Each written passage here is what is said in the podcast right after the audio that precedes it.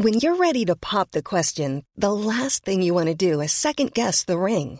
At Bluenile.com, you can design a one of a kind ring with the ease and convenience of shopping online. Choose your diamond and setting. When you find the one, you'll get it delivered right to your door. Go to Bluenile.com and use promo code LISTEN to get $50 off your purchase of $500 or more. That's code LISTEN at Bluenile.com for $50 off your purchase. Bluenile.com code LISTEN. Le gars me dit oui, vous allez être sublime. Il on aurait dit un film. Il s'agitait autour de moi, à me faire plein de zigouigou dans les cheveux, à me mettre sous le casque là qui donc, chauffe. ma copine Mélanie qui était là. Euh, euh, donc le gars sèche et tout. Il me dit regardez, c'est sauvage et tout. Je me regarde, je doutais un peu quand même. et là, ma copine Mélanie me regarde et elle me dit tu ressembles à Hagrid. et vraiment, et et c'était vrai.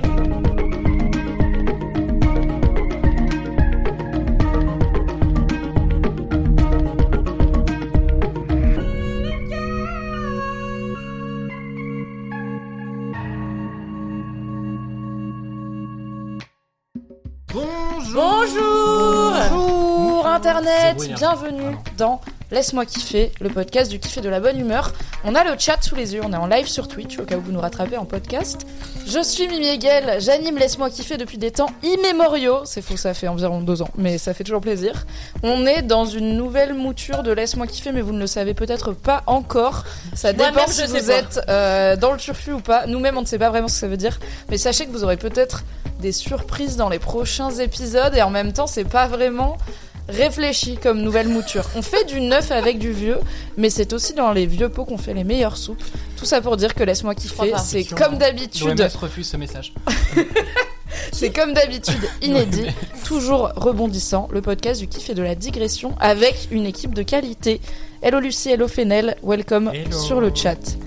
On commence rituellement avec une question pour apprendre Ouais. à connaître cette équipe. Une question qu'on vient de décider parce qu'on a changé, parce que la, celle que j'avais amenée n'a pas plu à pointu, l'équipe. wesh, Mimi. C'était trop pointu. possible. Quel BD franco-belge êtes-vous? Il y en a genre Non. plein. Anthony était en train de googler auteur Gaston Lagaffe, c'était un bordel. Kalindi a dit Moi je lis pas de BD et en plus je passe une mauvaise journée. J'ai dit On peut changer du coup par ce que tu veux. Et Mathis a sauvé la soirée en proposant Quelle coiffure ratée êtes-vous On accepte. toujours du tac au tac. Sharp, sharp, sharp. Non, Après, il l'a dit en me regardant, peut-être que Baby sharp, sharp, inspiré, sharp. ce qui est un petit peu insultant. J'attendais Mais... que ça vienne. Ah, t'étais là, elle s'en est pas rendue compte. c'est Personne n'a relevé ma blague alors que c'est la meilleure blague. C'était quoi la J'ai blague dit baby sharp sharp sharp. Pas la. C'est la première vanne Baby Shark de l'histoire de Laisse-moi kiffer. Baby Shark, non Je vous ai dit, on tente des trucs. 2002. tout Tu ça. sais que j'ai appris la chanson de Baby Shark parce que dans la série Ted Lasso, euh, qui est une série sur une équipe Oui. fictive de foot, il y a un mec qui s'appelle Jamie Tart qui est un très bon buteur et du, du coup il y a un chant des supporters quand il marque qui, reprend l'air de Baby Shark et j'étais là, c'est hyper prenant, ça rend de fou dans la tête. Eh oui. Et tous les parents de mon entourage étaient en mode bah oui, c'est bien le problème. Donc c'est très efficace. Attendez, mais butard, c'est genre une profession Un métier Un lifestyle? Bah c'est quand en Ah, a fait tu buts. marques plein de buts dans le match, t'es Mm. buteur, tu vois. Mais non, le vrai nom c'est genre attaquant souvent, tu vois. C'est les attaquants qui marquent des buts, mais pas que. C'est la Sa fin de mes connaissances en fonction au sein Attends, de l'équipe, toi t'as fait des Non, podcasts non, de football, Kalindi. non, non, non, mais j'ai rien fait comme. Non, On mais t'a mon mec. entendu hein. dans des émissions dédiées au ballon rond, quand Ah même. bon, alors il est possible dire que j'ai. Pierre Ménès, mais pas ouf. Pas ouf. Alors que Lizarazu, tu vois, il y a une petite vague. Bichente, on Bichente, l'adore. Bichette. Je l'adore. Je crois que sa meuf l'appelle Bichette parce qu'il s'appelle Sans Bichette. anyway, on ne va donc pas parler de BD franco-belge. Je vous ai jamais demandé et je vous ne demanderai jamais quel footballeur êtes-vous, car je vous respecte. Jules Koundé Voilà, vous le saurez pour Kalindi. Le mystère est levé. Est-ce que vous validez ce choix ou pas N'hésitez pas à le dire euh, dans le chat. Ou Manon suggère que buteur c'est un lifestyle. Tout à fait. Vous serez ravi d'apprendre que Lizarazu Bichente, que j'ai galéré à orthographier tout à l'heure, est, est né en 69 et il, met un, il fait 1m69. Voilà. Euh, Waouh Incroyable Et on ne va pas faire de vanne pour continuer non, cette anecdote. car on respecte Bichente Lizarazu et on ne va pas l'objectifier. Anyway, en commençant comme d'habitude par ma gauche, car c'est la voix du Feng Shui, Kalindi Ramphel, bienvenue déjà. Merci beaucoup, Sur merci de m'avoir invité. Twitch. Tu es magnifique, tu es resplendissante, C'est faux, mais merci quand même. tu es délicieuse. Merci beaucoup. Et tu es peut-être. Alors on accepte coupe de cheveux ratée, coiffure ratée et aussi coloration Non, mais ratée, ma voire un mix. Ah merde, j'ai trois réponses du coup. T'aurais pu faire les trois en même temps, genre vraiment coupe, couleur, coifure. Et Ouais, bah je peux. Ouais, c'est va un peu être mon cas, je pense. hein. J'ai fait Bah, un. toi, t'as quand même de connu des écarts capillaires assez importants dans ta vie. Oui, et c'est même pas de cette époque-là que je vais parler. Euh, moi, écoutez, vous connaissez, si vous écoutez Laisse-moi kiffer, j'ai toujours pas compris le concept du questionnaire de pouce. Ouais, mais on a. Donc moi, je vais juste dire c'est quoi. On raconte une anecdote, ça marche. Raconte une anecdote. Euh, moi, je suis euh, une permanente ratée. Une permanente ondulée, évidemment. Parce que moi, j'ai les cheveux euh, raides comme la justice. Et ça a toujours ensemble. été... Bah ouais, et ça a toujours été un espèce de grand complexe quand j'étais ado. Et un jour, j'avais 16 ans. Et ma mère m'avait donné de l'argent pour la cantine. Et je m'étais dit, tiens, et si je bouffais des madeleines pendant trois semaines, et qu'à la place de payer la cantoche, j'allais chez le coiffeur faire une permanence, une permanente qu'on m'a refusée pendant des années. Et c'est Donc, pas. je suis allée en scred. l'époque c'était à la mode les permanentes? Parce qu'on a le même âge? Euh, non. Non. même t'es un peu plus jeune que moi. Bah non, c'est Je sais que là même. ça revient, mais quand j'étais ado, c'était pas un truc. euh, Non, mais pour moi, c'était la seule solution à avoir des cheveux ondulés ou bouclés, tu vois. Ah. Donc, du coup, j'avais été chez. Non, je, je le citerai pas. Un coiffeur, une grande ligne de coiffure où à chaque fois que je Avec vais, un je suis prénom déçue. composé. Exactement. Très bien. Et aussi avec trois prénoms. Avec trois prénoms, euh, dont deux qui Je sont composés en effet. Oui, Non, je Non. pense pas. parce que c'est nul comme pseudo. C'est clair, le tu choix dans choisirais tous de les noms t'appeler du comme ça monde et tu t'appelles comme Non. cette personne. Non. Ouais, Non, pense pas. vrai. tu t'appelles Tifator ou un truc un peu. Mais qu'est-ce que tu dis Tifator n'est pas le nom que j'aurais choisi. Sauf peut-être avec une particule quelque part. T'as envie que c'est comme ça qu'on t'appelle Tifator Ah bah si je suis coiffeur, ouais, de ouf. Mais j'ai un peu envie d'avoir un montage de toi. Tu vois, Tifator, pour moi, il y a un Terminator quelque part. Donc un genre de Terminator coiffeur, quoi. Les gens ne font pas les montages. Je le dis car personne. oui, les gens font On euh, n'a pas assez de fanarts. on n'a pas assez de Non. fanart, c'est clair. C'est vrai. Bref, et donc j'utilise l'argent de la cantoche pour aller me payer une permanente chez 111. Et il s'avère que euh, le gars me dit oui vous allez être sublime, il on aurait dit un film, il s'agitait autour de moi, à me faire plein de zigouigou dans les cheveux, à me mettre sous le casque là qui chauffe. Et je me suis dit ouais tu sais quand t'as l'impression qu'il va y avoir un changement Tu transcendant. vas vivre ton relooking de film, quoi. Exactement. De quand la meuf, elle se retourne et que tout le monde fait. Et C'est ça. C'est- Sauf c'est que là début. j'étais avec ma Princesse copine. J'étais exactement, j'étais avec ma copine. Bah, en fait, j'ai fini par ressembler à Princesse malgré elle avant son relooking. Ah. Une forme de frisottis de type humidité, quoi. un peu cranté, ouais, Ah, de type humidité euh, horrible. Et donc euh, il y avait ma tu copine Mélanie, prix, par curiosité, j'ai aucune idée du prix Franchement, permanente. Ok. mais c'était cher. C'était en vieux franc, non? C'était en 16. Et donc ma copine Mélanie qui était là, euh, euh, donc le gars sèche et tout, il me dit regardez c'est sauvage et tout. Je me regarde, je doutais un peu quand même. et là ma copine Mélanie me regarde et elle me dit tu ressembles à Hagrid. vraiment, et c'est- Oh, dur. Et c'était vrai. Donc j'ai ri, j'ai ri et en fait le lendemain il m'avait dit surtout n'allez pas à la piscine et moi à l'époque je faisais de la natation, de la natation. Donc Tu du coup vraiment peu renseigné avant ce choix de dépenser l'argent de la cantine en permanente. hein. C'était pas un plan euh, mûrement réfléchi, quoi. Et donc j'ai été à la piscine et en, en fait les produits de la piscine ont encore désingué l'effet de ma. Donc j'étais. Et il faut savoir que quand on fait une permanente, ça dure hyper longtemps. C'est-à-dire que tant que ton cheveu n'a pas entièrement poussé, il y a des reliquats. Donc moi Donc ça pendant reste deux ans et demi, moche? ça reste. Bah ouais, au, au bout, c'est-à-dire que même au bout d'un an, admettons, ça fait 12 cm par an à peu près, admettons t'es hal niveau euh, clavicule, et ben euh, au bout, après, c'est ondulé moche. Donc c'était une cata, j'ai dû recouper, recouper. Puis moi j'ai des traumatismes dus à l'enfance, où quand j'étais petite, j'avais une- un coupe euh, casque comme ça avec une frange, on me disait, on La m'appelait Mowgli. mobile, bien sûr. Non, on m'appelait Mowgli. Et en plus, j'étais tout le temps en slip. Donc finalement, c'était justifié. Pourquoi Donc- t'étais tout le temps en slip? Je sais pas, j'ai toujours. Je sais pas. C'est vrai qu'on a dit qu'on allait essayer de faire tight, mais on est obligé de poser la question, quoi. So- Bah, je sais pas, de demander à mes parents. Moi, je sais pas pourquoi j'étais en slip quand j'avais 4 ans, mais souvent que les tu es enfants sont toujours en slip. slip à ton âge, cela dit? Je suis souvent sans slip. Plus souvent sans slip qu'avec à slip. poil, quoi. Mais en tout cas, le week-end, jamais de slip, c'est une. C'est important, c'est un principe. Mais euh, voilà, donc je dirais que je suis ça. Et je vous passe ma période Color Pulse en violet, euh, ça, plus la Ah, période yes. dentaire. C'était pourtant, c'est la première fois que j'ai roulé une pelle. Et le Oh. gars a dit que j'embrassais mal. Et en plus, j'avais marché sur ses pieds en dansant un slow. Il avait dit elle danse super mal le slow. Bref, ça avait été l'année de l'humiliation. Donc euh, voilà. Comment on peut mal J'en perds mon slow orthophonie. On Pardon? Peut. En marchant sur les pieds de la personne, par exemple. D'accord, ok. Voilà. En n'ayant pas de rythme, en voilà. Moi, j'avais juste écrasé son pied parce que j'étais gênée et morte d'amour pour cet homme. Et évidemment, c'était pas réciproque vu que j'avais 16 ans et que j'étais la laideur incarnée. Voilà. Est-ce que tu t'es vengé depuis je savais. Pardon? Est-ce que tu t'es vengé depuis? Est-ce que tu penses que tu... est-ce que tu l'as revu et il était là Non, oh mais j'ai pas besoin de, j'ai pas besoin de faire ça. Je me venge en étant formidable au quotidien. Voilà. Tout à fait. Et j'espère qu'il te suit et qu'il a un peu le seum. Ou qu'il Sans te doute. suit et qu'il soutient ton travail de qualité. Exactement. Bien sûr. Coucou Anna qui a rejoint le chat et coucou Manon qui dit qui se rappelle quand Cal avait ouvert un compte en banque pour se payer des rajouts. Finalement, ça a commencé dès l'enfance cette histoire. C'est clair. Alors que cette histoire de rajout a été ma meilleure histoire capillaire. Je n'ai jamais Les été extensions, aussi bien là dans ma peau que dans les, euh, qu'avec les extensions que qui étaient franchement elles étaient incroyablement bien posées. C'était beau, c'était glamour. C'était trop cher aussi. Donc, euh, On peut pas le refaire tous les deux on mois. peut pas. C'est impossible. Voilà. Donc je suis condamnée à rester N'hésite pas ça. à monter une cagnotte Ulule ou un Patreon pour euh, payer tes rajouts. Je pense qu'il y aura du monde euh, au rendez-vous. Sans doute. Mathis, Oui. c'était quoi? Tiffinator? Tifator? Terminatif? Euh, C'est quoi ta je pire ratée euh, Team, je me suis beaucoup cherché et pendant longtemps, j'ai vraiment cherché à tout prix à ce que tout le monde pense que j'étais hétéro. Donc j'ai essayé d'être mal coiffé plus que le reste des autres garçons de mon âge et j'ai réussi euh, pendant assez longtemps à, à- à essayer Viser de. l'excellence et l'atteindre, ça c'est beau, tu vois. Mais vraiment toutes les tendances pétées de mon époque, je pense que j'ai essayé de les faire, mais avec ma nature de cheveux, ce qui fait que la coupe Justin Bieber, par exemple, j'ai essayé de l'avoir, mais j'avais même pas assez de volume pour avoir la coupe Justin J'ai Bieber. quand même très envie d'avoir des photos. euh, non, ce qui, ce qui fait que je ressemblais juste à un espèce de ragondin qui a, qui a fait grève depuis un peu trop longtemps, quoi. Enfin, Renault en fait.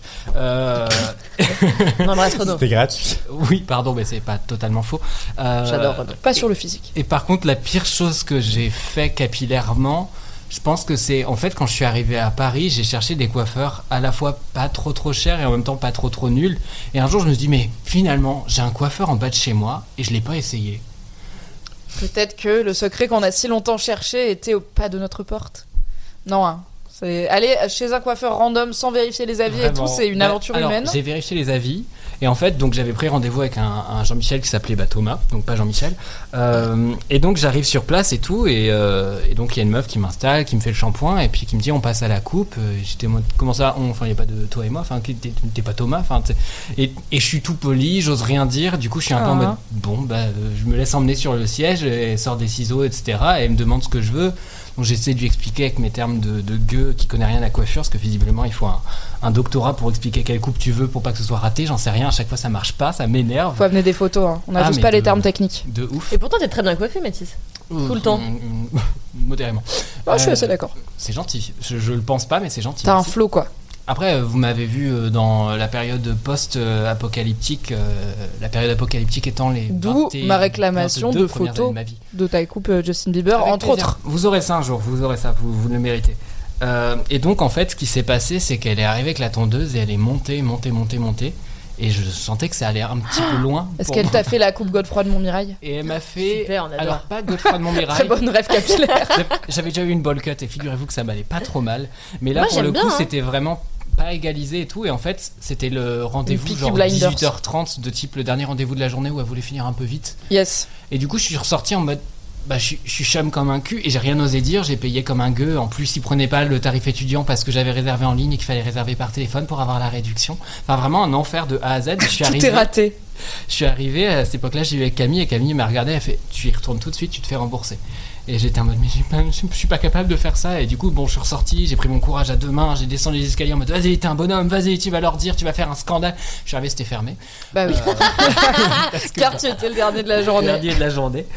Et donc, euh, bah, ce qui s'est passé, c'est que j'y suis retourné le lendemain matin en mode Bonjour, je suis moche. Mais Euh, je suis moche, c'est votre moche faute quand là, même, là, pas mal. Et, et là, et en gros, euh, là, il y a un mec qui arrive à moi, qui se présente en mode Bah, je suis Thomas, je suis directeur du Bah il était où lui? Donc là, j'étais en mode, il était temps. Et en gros, euh, il fait ah oui, en Littéralement, euh, allé tel parler au manager. cool, etc. Et en fait, j'avais des trous derrière le crâne Ah de, ouais. de, de rasoir, quoi. C'est peut-être une stagiaire. Je sais C'est si peut-être un parti pris artistique. Je crois qu'elle s'en est surtout battu les couilles et que du coup, j'ai vraiment subi le fait qu'elle ait envie d'aller vite. Et euh, elle me fait ah mais c'est votre crâne qui est comme ça.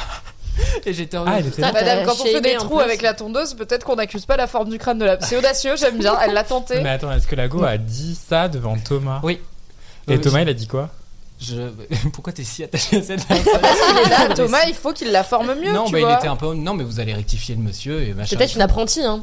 Je sais pas, si c'était une apprentie, mais c'était une connasse parce qu'elle. Pourquoi a on essaie d'excuser cette femme qui a Ouais. ruiné ta vie? Arrêtez, elle a ruiné mes cheveux pendant des semaines. La Euh, demi-mesure. J'avais la chance d'être déjà en couple à l'époque parce que sinon j'aurais daté personne pendant si longtemps. Euh, c'est le confort d'être en couple, c'est le moment de tester les coiffures. Si vous êtes avec quelqu'un, confort, euh, sécurité émotionnelle, allez-y, c'est le moment. pas Tentez faux, des permanents, ça tentez des trucs, c'est le moment que jamais. Parce que quand tu ressembles à Catherine Lara, après faut l'assumer quoi. Et donc euh, en fait elle a essayé de rattraper mais en rasant vraiment à blanc quoi. Et, et c'était un peu l'enfer. Vous connaissez pas Catherine Lara Non, mais j'ai l'impression que c'est est une rêve de très vieille personne. Mais Wow, très vieille, ouais. Attends, Bah oui. alors que quand même, on m'a dit côté prod qu'on est en live sur TikTok et que du coup vrai. fallait arrêter que On je fasse des rêves de boomer et que je dise je connais rien à internet. Et d'un coup, bam, Catherine Lara quoi. Donc, elle, elle, elle est née en 45. Mais fait-elle un mètre 45 Vous ne le saurez pas. Ça pourrait être un nouveau segment dans l'émission. C'est Quelle clair. taille font les gens par rapport à leur année de naissance On peut en faire plein, plein d'épisodes. Vraiment, il y a plein de gens. J'adore ça. Si grand. Tu peux en faire un podcast natif indépendant si jamais Anthony te cède l'idée, bien sûr, le brevet. Ne volez C'est pas l'idée des gens sur Tous internet. les journées après 2000 seraient du coup super grands. Bah, comme Anthony qui est en 2002 par exemple. Ouais. Bah, sinon, ouais, il fait 2 quoi. C'est pas 1,2, c'est pas beaucoup par contre. Bref, Anthony, c'était quoi ton attache capillaire? Ah bah, j'ai pas fait 46 000 coupes de cheveux dans ma vie. Euh, en gros, j'ai porté des nattes jusqu'à mes 8 ans. Euh, parce que les garçons de ma famille portent les cheveux longs, on leur coupe pas les cheveux les premières années de leur vie, ce qui est assez fréquent dans plein de traditions différentes, il me semble. Et depuis, je me reste le crâne tout seul. Ah ouais? J'ai même euh, essayé plus jeune encore, euh, avant mes 8 ans, de me, de me tondre les cheveux tout seul. Euh, c'est pas si compliqué que ça, donc je suis étonné que ton apprenti ait même pas su tondre ma tête. Ah, Peut-être que c'est la faute de ton crâne, effectivement. Euh, Ok, on a, on a revu la copie, c'est probablement ta faute, Mathis. Tu aurais pu faire un effort. non, mais parce que franchement, je me les coupe à l'aveugle, tu vois. Genre, je suis là. J'ai vu beaucoup de coiffeurs dans ma vie, j'étais un peu en mode on m'a déjà raté, jamais comme ça. Est-ce qu'elle Je fumait une clope en même temps Est-ce qu'elle était en train de faire des mots croisés Est-ce qu'elle. Ah, qui te coupe les cheveux en fumant club. Je trouve ça super. Le, je Bah, crois ça que s'appelle le les années mieux, 80, non le mieux, Je pense qu'il y a encore 2-3 salons à Paris où tu peux y aller et t'as une meuf avec une guinze au bec qui est en train de te couper Oh, les cheveux toute la journée. À mon avis, ça se fait. J'adorerais. mais, mais ouais, non, depuis, je me coupe les cheveux une fois par mois environ. Et quand je l'ai pas fait, bah, je me mets en durag parce que j'ai la flemme de me coiffer. Ah, Euh, le mystère est levé Tu vois, c'est mes bad hair day. Bah, en fait, comme le bonnet en intérieur, c'est pas très très bien toléré dans les, dans les intérieurs, je mets autre chose. Et comme ça, les gens ils ont peur C'est d'être racistes, du coup ils me disent rien. Astuce. J'avoue, c'est pas bête. Et t'as jamais expérimenté en termes de coloration? Euh, non, mais, mais, mais, euh, j'attends, je que tu vois, euh, de, de clore un gros gros dossier immobilier. En fait, on dirait que je suis agent, c'est n'importe quoi. My god, t'as un courtier? Non, mais en gros, ouais, mais je l'ai viré. Genre, c'était compliqué. Excuse-moi, t'as un courtier, mais non, mais j'ai viré mon courtier quoi. C'était pas possible. Il Non, était mais c'était pas n'importe quoi. Un Sans vouloir- pas exactement ce qu'est un courtier. Bonjour TikTok. Sans vouloir raconter ma life, euh, j'attendais de finir un truc et, euh, et maintenant que je suis en train de le finir, là, je signe vendredi. Bravo. Bien, je Bravo. vais pouvoir me faire la coloration dont je rêve depuis très longtemps. Euh, Enfin, même deux. En fait, je pense que je vais me teindre les cheveux en gris et après Ah, trop en violet ou en rose. Genre, Ok, trop bien. bien. trop. J'allais te demander si t'avais déjà pensé aux roses, donc ravi. je Ouais, pense que ça tirait très bien. Pour le printemps là, incroyable. Ok, très bien. Moi j'ai fait un peu de tout comme l'a dit Kalindi. Euh, si vous remontez mon Instagram personnel, vous allez voir beaucoup de voilà un arc-en-ciel de couleurs, un peu euh, United Colors of Benetton sur les cheveux de Mimi. J'ai fait vert, j'ai fait rose, j'ai fait bleu, j'ai fait blond, j'ai fait gris je crois une fois, mais ça tient vraiment difficilement le gris. Mhm. Et euh, j'ai fait beaucoup de colos euh, avec une non professionnelle du secteur, même si elle a beaucoup l'habitude, qui est Marion Seclin. Donc on a tenté des trucs et c'était fun. Et alors pour le coup, c'était une période où j'étais célibataire, mais où euh, fondamentalement je j'avais envie de m'amuser et je partais du principe que si un mec était rebuté par mes cheveux verts, bah probablement que on n'était pas fait pour être ensemble, c'est pas très grave. Je pense que c'est arrivé une ou deux fois avec le recul. Il y a un ou deux gars que j'ai essayé de pécho à l'époque. Et je pense que dans ma tête, j'étais ultra bonne, ce qui était vrai. Dans leur tête, c'était genre une petite meuf euh, féministe bizarre avec des cheveux verts, tu vois. C'était genre, peut-être, je me rendais pas compte à quel point c'est atypique parce que à l'époque, en 2016, dans ma petite bulle de féministes d'internet, tout le monde a tenté, euh, pas tout le monde, mais beaucoup, beaucoup de gens ont tenté les cheveux pastels une fois ou deux. Donc, comme j'avais les cheveux courts en plus, je me suis permis. Mais du coup, la pire dégaine que j'ai eue, c'était à cause de ces colorations-là, au final, c'est que euh, je me suis cassé la cheville deux jours avant d'aller refaire ma coupe et ma couleur. Donc, j'avais une coupe courte, vert sapin qui avait décoloré en vert bien pomme, un peu dégueulasse. Et avec ça de racines châtain qui avait poussé, parce que du coup, bah, cheveux courts et j'ai des cheveux qui poussent vite. Je m'étais dit, je retourne chez le coiffeur à Paris euh, et deux jours avant, je sors danser à Lyon. Vous connaissez peut-être l'anecdote. Il y avait Uptown Funk, j'étais bourré, le sol était mouillé, j'ai voulu danser sur Uptown Funk, je me suis double fracturé la cheville. 40 jours de plâtre, broche dans le pied, etc. Et du coup, j'ai eu 40 jours de bonus à. euh, ça fait déjà 40 jours, que- enfin, ça faisait déjà bien un petit mois que j'avais la flemme d'aller chez le coiffeur. J'avais pris rendez-vous, 40 jours dans la gueule, j'avais une dégaine à la fin. On aurait dit un genre de balai, mais avec du verre au bout, mais un peu dégueulasse blond. Et en même temps, il y a une partie du verre qui est jamais partie. Mais du coup, on aurait dit quand tu te fais les cheveux blonds et que tu mets du chlore dessus, et que du coup, ça décolore en verre, ou euh, des statues en cuivre qui se décolorent. C'est un peu genre la personne que tu veux pas trouver dans ta cave quand on dit que t'as une petite cave avec ton appart. Tu ouvres Ouais. et personne fait merci. Oui, par exemple. C'est ce côté euh, séquestration totale. Ou les, tu sais, les figurines de trolls avec les cheveux comme ça, là. Ah oui, comment il s'appelait en les non, Comment il s'appelait Les trolls. Ah, les trolls Je simplement crois, hein. T'es Dites-le sur le chat si vous en savez plus que moi. Mais il y avait pas d'autres gars qu'on appelait les, les kiki Les... Ah si, Ah, mais eux, ils étaient plus genre en moumoute. Les trolls, ils Ouais. étaient en plastoc et ils avaient que Ah les oui. cheveux genre en poil, quoi. Bref, j'avais un peu cette dégaine-là. C'est pas J'étais... un petit singe? Oui, pour moi c'était un petit singe. Moi, j'ai des trucs colorés un peu moumoute. Bah ouais, il me semblait que c'était ça. Enfin. Sur le chat, euh, voilà, renseignez-vous, revenez vers nous avec le 50% des infos qui nous manquent. Faites Merci beaucoup. Vous connaissez l'ambiance de Laisse-moi kiffer. Voilà, c'était clairement ma pire période capillaire, mais du coup, il n'y a pas grand monde qui m'a vu parce qu'à l'époque, je faisais pas de live Twitch, je faisais pas de live Instagram, j'étais de toute façon en arrêt maladie parce que j'étais quand même sous pas mal de morphine pendant un moment, car euh, deux vis dans la cheville, euh, on les sent passer. Aïe, aïe, aïe, aïe, aïe, Et le temps de me remontrer en public, je suis allée chez le coiffeur en priorité afin d'être présentable. C'est- Bravo. Non, pardon, je Non, non, dis-moi. chat. euh, Il y a Manon GGM qui dit probablement à la même époque que la mode des deux chaussures différentes. Mais moi, je crois pas à cette mode. hein. Mais cette mode, elle est encore en cours. Genre, il y a une marque qui ce est complètement basée là-dessus. Genre, Pardon. Caval. Ah oui, Caval, mais c'est la... Caval, c'est une marque de sneakers qui fait des chaussures similaires mais un peu différentes où genre les, les couleurs sont inversées mais c'est c'est- voilà c'est fait c'est fait pour moi j'aime beaucoup mais est-ce qu'il y a vraiment des gens qui achètent genre des converses rouges et des converses bleues et qui Je, une de chaque je n'ai pas inventé cette Je histoire. sais tu as mis en story des sources euh, Je journalistiques vous dis que c'est vrai. À Levallois, quand j'étais au collège puis au lycée, il y a eu deux fois la mode de gens qui mettaient. Sinon, un mocassin avec une botte, au moins une converse rouge, une converse rose, tu vois. Les lacets, je veux bien. Mais- Mocassin botte, non. Pourquoi personne ne me croit alors que j'ai des preuves à l'appui Moi, et je que te Anthony, crois le spécialiste de grâce la à tes mode, me preuves. valide. Manon dit que tu l'as inventé vraiment Bon, écoutez, Si Manon le dit. je ref- car elle refuse cette réalité ce que je peux ah non il y a Melcel qui dit je plus sois qu'Alindy c'était la mode dans mon lycée aussi ah bah voilà. ça fait deux voix Non mais Plus moi j'ai reçu plein de quelques messages sources sur internet. Instagram de gens qui me disaient que j'avais raison, donc ça me suffit. Il y a No Pain No Gain qui dit je portais une converse blanche et une noire. Ok, mais ok, t'as- on a un témoignage direct de personnes concernées. Tu t'es coiffé de manière symétrique aussi facilement? Incroyable. C'était à Pénélope Cruz intérieur qui arrive à faire Exactement. des dingueries. vrai. Non, Bravo. mais euh, attendez, je veux dire. Quentin Mosiman a basé sa jeune carrière sur le fait de porter une chaussure cirée blanche, une chaussure cirée noire. Eh ben Mais voilà. je te crois parce que j'ai pas de souvenir de Quentin Mosiman dans ma vie. Est-ce que c'est lui qui avait des tatouages d'étoiles sur les Oui, coudes C'est drôle que tout le monde ait retenu ça, genre. C'est peut-être parce que c'est marquant comme choix de Et tu vie. sais, il cousait aussi des étoiles sur ses euh, comment on dit coudières. Et donc il les cousait Ah, gênant. Ah oui, oui. comme ça. D'accord. il-.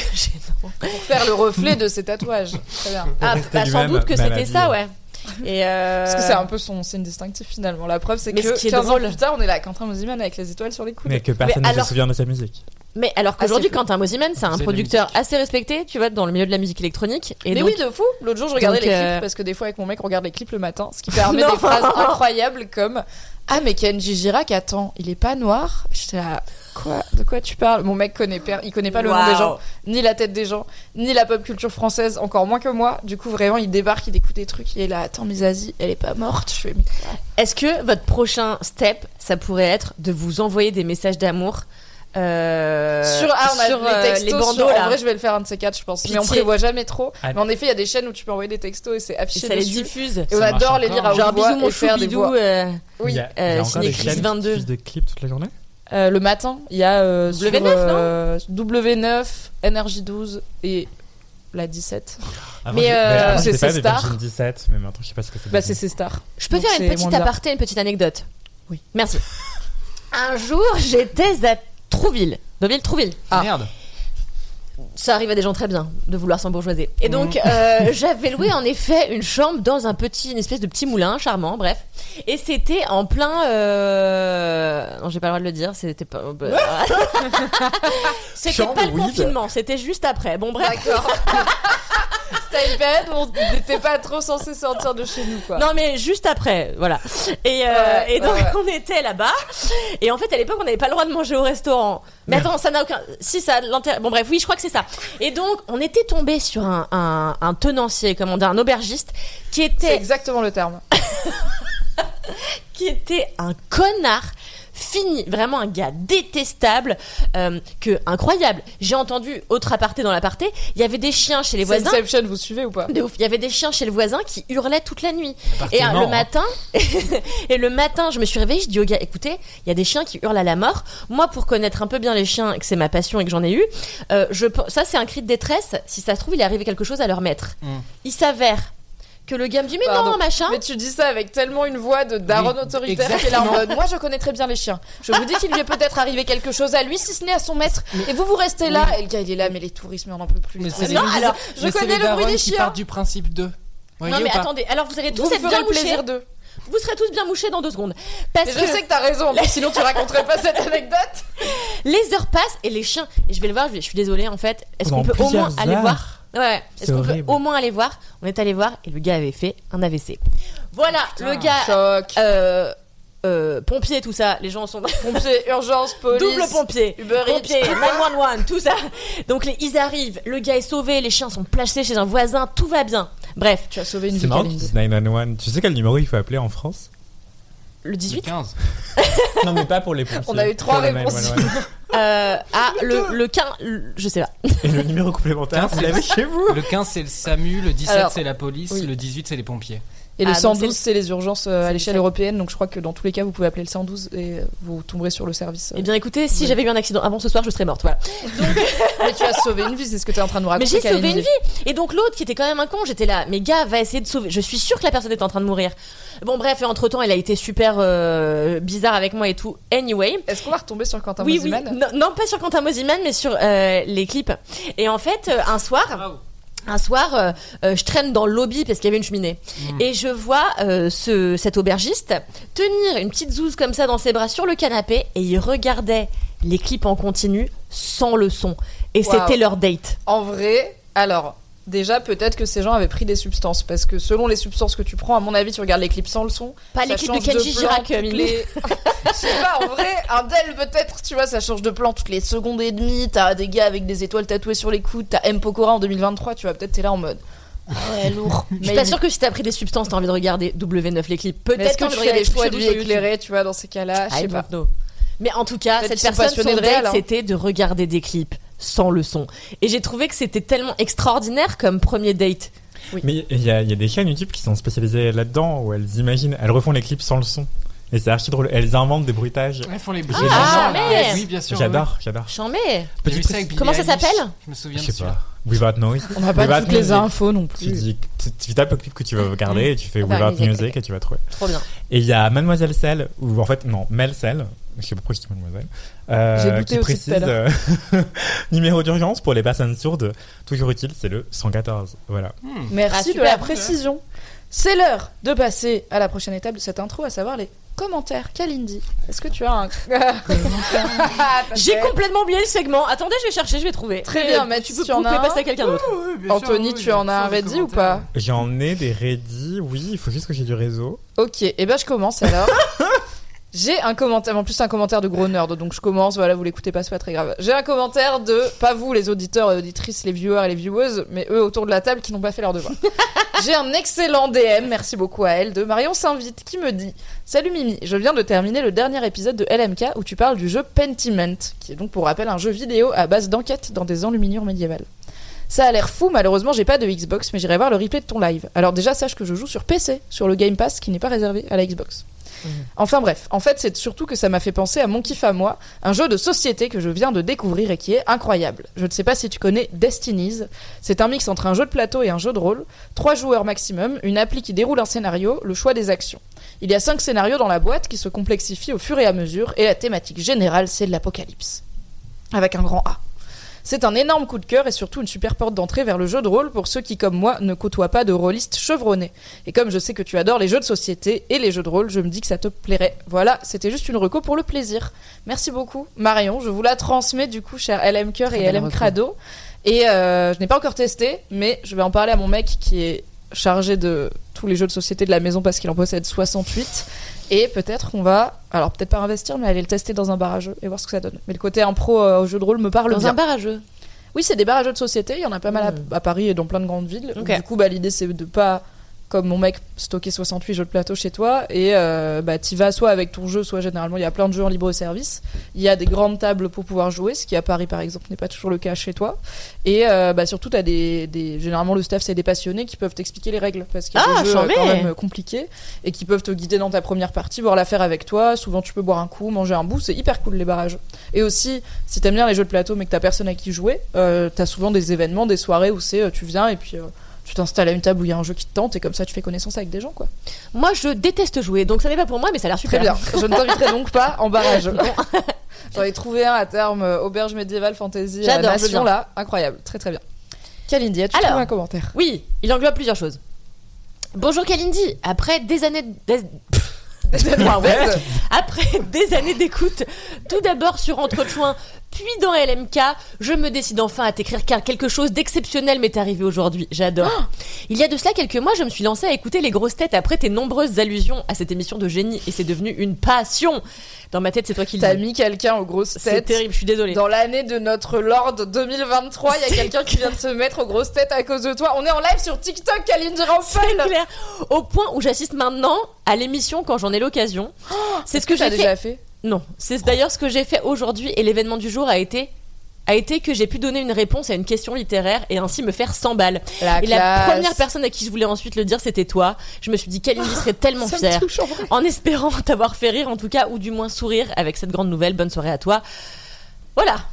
Bravo d'avoir euh, répondu à une question des grosses mais têtes. parce que c'est super dur les questions littéraires. En vrai, c'est avec les grosses têtes quand même. Quand ils racontent pas des conneries, les questions elles sont dures. Quand ils sont ni racistes ni misogynes, en tout cas, ils posent des questions qui sont très compliquées à répondre. Et je suis toujours très impressionnée qu'il y ait des gens aussi cultivés. Voilà. Qu'est-ce que t'attends pour aller au casting, au public euh, des grosses têtes? En plus là, t'es dispo en journée et tout. C'est vrai, mais c'est vrai, mais. en journée Bah oui, bah. Bah, attends, euh, tu veux que ça soit tourné quand? Ah ouais, après, des gens D'accord, ok. Après, il dort. La nuit, tu- Après, il dort. de oui, c'est 2h vrai. à 5h du matin. C'est Rappelons bizarre que l'âge comme en créneau. plus du casting et la moyenne d'âge est légèrement plus élevée que celle de Alors Laisse-moi non, kiffer par exemple. maintenant, il y a plein de jeunes. Il y a Joyce Jonathan, il y a Kev Adams. Tu vois, Jonathan. Waouh. Et oui, elle existe encore. Euh, comment il s'appelle? Paul Elkarat. Il y a plein de jeunes Quel maintenant. Adams Ouais. Ah, il y a Manon qui dit Moi aussi j'ai écouté les grosses têtes, c'était une cata, désolé. Est-ce que c'est pas comme dans Secret Star, genre une fois que t'as arrêté ta carrière et ben tu 22 ans? Bah non, parce qu'en vrai, il y a plein de gens qui ont une carrière qui fonctionne comme Gérard Jugnot, tu vois. Donc. Euh... Non, mais Quand en fait, même. t'as Il fait t'as quoi plein. t'as- Bah, il fait vraiment au moins deux films par an, quoi. Ah, ok. Donc, C'est pas un euh, has-been. Bah, c'est Gérard Jugnot, tu vois, euh, En quand parlant même. de, de, de gens qui font deux films par an mais qu'on connaît plus ou qui font tellement partie du patrimoine qu'on les remarque même plus, euh, je viens d'apprendre le nom des colonnes dans Paris où il y a des affiches de films. Et peut-être que tout le monde le sait, mais moi je viens d'apprendre. Oui, mais je savais pas Je d'accord. pas. Je savais pas que ça avait un nom, genre. Et c'est qui? Je sais pas. Enfin, l'architecte qui a Ouais. dû imaginer ça. Ah, tu crois I. Jean-Michel Maurice, le fameux. Bah, ça s'écrit pas comme idée. ça s'écrit pas comme Maurice le poisson rouge, hein. c'est Ça écrit s'écrit comment M-O-2-R-I-S. Ah. Ok. Voilà, vous m'aurez moins bête. Gwyn Ah, bah, on aura appris un truc aujourd'hui. Gwyn Haman demande pourquoi il n'y a pas Cal dans les grosses têtes. C'est une erreur de leur part. Écoutez. Hâte Laurent Ruquier qui nous écoute, bien Surtout sûr. que je l'ai comme tous hâté, les- genre, vraiment un milliard de fois. Non, mais maintenant, il y a. Melabedia et tout. Enfin, en vrai, il y a plein de jeunes, tu vois. Ok, ok. Je Donc, retire voilà, ce que j'ai dit essayent- sur l'âge du casting. des Ils essayent de jeunifier petit à petit leur casting. Hâte qu'il y ait Squeezie dans les grosses têtes, putain. en vrai Euh, non. mais il y a eu qui- non mais il y a, il y a- il y a eu des youtubeurs et tout. Non franchement Ouais, ouais. ils se ils s'ouvrent. Bravo. Bravo euh, pour cette Le clash des générations c'est toujours intéressant en vrai parce qu'il Mm. y a que comme ça qu'on va les faire un peu progresser donc c'est bien qu'ils mettent Ah des bah, jeunes, c'est bien qu'il y ait de la oui. discussion. N'importe qui avec Chantal là-dessous, de toute façon, moi je clique. Hein. Ah bah voilà. Même va. Kev Adams. La chantalette. Non. C'est l'exception. Mathis, as-tu un commentaire? Oui, alors j'ai pas de commentaires sur mon compte perso, donc je vais vous lire des commentaires sous une vidéo Parigo, comme je fais à chaque fois. Donc Hein? Parigo, je rappelle, c'est l'émission de France 3 qui poste des extraits, non plus les vidéos complètes sur sa chaîne YouTube, parce qu'il poste les vidéos complètes sur France TV. Et comme moi j'adore les rageux, et ben je lis les commentaires régulièrement des gens qui ragent sous les vidéos où avant ils postaient les vidéos en entier, et maintenant c'est des extraits, et ils mettent par exemple le. TM All the Best qui dit Parigo en entier en majuscule. Ensuite, on a MG, comme Baptiste Grosso. Est-ce que Oui, c'est toi. Mais c'est pas moi, je vous jure. Déjà que vous ne mettez plus les émissions en entier, mais en plus, ce n'est pas le bon numéro des épisodes. Il s'agit en effet de l'épisode 182 et non 188, point d'exclamation. Allez voir la page Wikipédia de Parigo. C'est peut-être le moment de dire que j'ai aucune idée de quel LMK on est. hein. On a arrêté de vous dire les numéros des épisodes. C'est clair. Là, on est en freeform. Je ne sais pas. LMK est éternel. Mais toi, tu 222. dois savoir, non C'est toi qui les montes 222. Très bien, 222 Oh Bravo à nous Oh, faisons un peu 222 Putain 222 C'est semaines à tout. raconter des conneries dans un micro. Quoi, c'est tout 15 ans Mais il y a 50 semaines par an, frère 54, non 222 ça Ouais. fait... Il y a cinq- Oui, 54. J'arrondis. 222, ça fait pas mal d'années quand même, LMK. Ouais, c'est pas vrai, c'est pas vrai, c'est pas vrai, c'est vrai. Waouh Ce soir, je vais dormir, c'est vraiment une activité qui a Ah l'air non, chouette. Mathis a déjà dit j'ai prévu de faire la sieste. Si vous êtes deux du même côté à dormir, ça me fait des tours, des Non, ce tours de soir, garde. Après, après Ah ici, oui, non oui, mais oui. enfin, Bah, je sais pas, tu sais, euh, à l'âge où on écoute les grosses têtes, des fois on fait la sieste au milieu des il est vrai, il est vrai. On s'en rend même plus compte. Est-ce que t'as un autre commentaire de Parigo ou Non, on est all good là, sur les râleurs On n'a pas de râleurs sur le compte de LMK, ça va? Bah pas assez, euh, venez râler plus souvent. Enfin, si, Ouais, après non, moi j'ai râlé hier Bon, euh, sur mon compte vrai. perso sur Babylone et j'ai demandé à des gens qui avaient détesté de venir se plaindre avec moi, mais je vais pas étaler ça ici. sujet. Voilà. Parce que je sais qu'on va sortir Bientôt dans le seul avis qui compte. Voilà. Anthony. Alors, j'ai eu un gros doute, du coup, je savais plus si j'avais déjà lu euh, tel ou tel commentaire. Euh, mais je vais en lire un que je suis sûr que je n'ai pas encore lu, car je viens de le recevoir. C'est Aurore, arrobase la petite tête, qui dit, je cite, euh, qu'elle adore Laisse-moi kiffer, et elle nous remercie. Elle nous remercie. cites pas du tout. Elle- pardon. Elle nous remercie aussi pour, je cite, pour ton super podcast Matière Première. J'attends la saison 2 avec Yes. impatience. Euh, j'ai candidaté pour bosser dans une startup qui est en train de développer une filière de recyclage du textile et j'ai cité Matière Première dans ma lettre de motivation. Trop bien, Euh, je te souhaite plein de bonnes choses pour 2023. Donc merci beaucoup Aurore. Ah. Il y a aussi euh, chat BBQ1 barbecue maybe I don't know qui dit euh, un truc que j'ai lu beaucoup trop tard. Je suis désolé. Elle, m'avait demandé euh, en story. En fait, je dis ça, mais se trouve, c'est même pas une LM cœur, en vrai. Elle dit euh, Je profite de ce signe du destin de te voir sur la glace parce que, en fait, il faut savoir que je suis allée à la patinoire il y a pas longtemps. J'en ai fait une story. Enfin, même pas moi. En fait, c'est une de mes collègues de Mademoiselle qui a fait une story parce qu'elle est jeune et qu'elle a fait un TikTok. c'était même pas une story, c'était un TikTok. genre. Bref. Et euh, du coup, elle l'a mise euh, en story. Et moi, j'ai reposté parce que c'est le truc que je sais faire sur Instagram. Elle l'a mis en story parce qu'elle est jeune, c'est vraiment une phrase de 2002. Ça marche bien. Évidemment, évidemment. C'est du second degré, hein. Évidemment. Ah, mais d'ailleurs, attendez, parenthèse dans la parenthèse. Non, attendez, je termine le commentaire.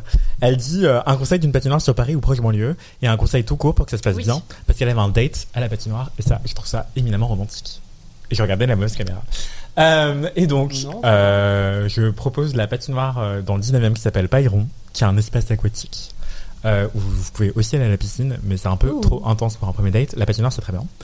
Et euh, la patinoire, bah justement, moins on sait en faire, plus c'est romantique. Genre, ah, aide-moi, je sais pas en Bah, faire. si les deux sont nuls, c'est vraiment deux Ah ouais, débiles non, qui si sont les sur la c'est glace trop en mode mignon. Attends, attends, attends, attends, attends, c'est peut-être mignon. C'est archi mignon. Moi Et j'ai toujours cette phobie qu'on- que quelqu'un passe avec son patin sur ma main et coupe mes Oh, doigts. pareil, je comprends. pareil, pareil. Je- je- mais Et en plus maintenant je sais que c'est vraiment Mm. possible donc je suis là. Ah ouais, Ah, non. Pendant un moment j'ai cru que c'était un truc qu'on m'avait qu'on dit aux gamins pour qu'ils fassent attention mais genre en vrai faut vraiment pas Oui, avoir de chance mais, en euh, vrai c'est possible mm. de fou donc c'est toujours une phobie. Merci aux profs de PS de, De- français de Navarre.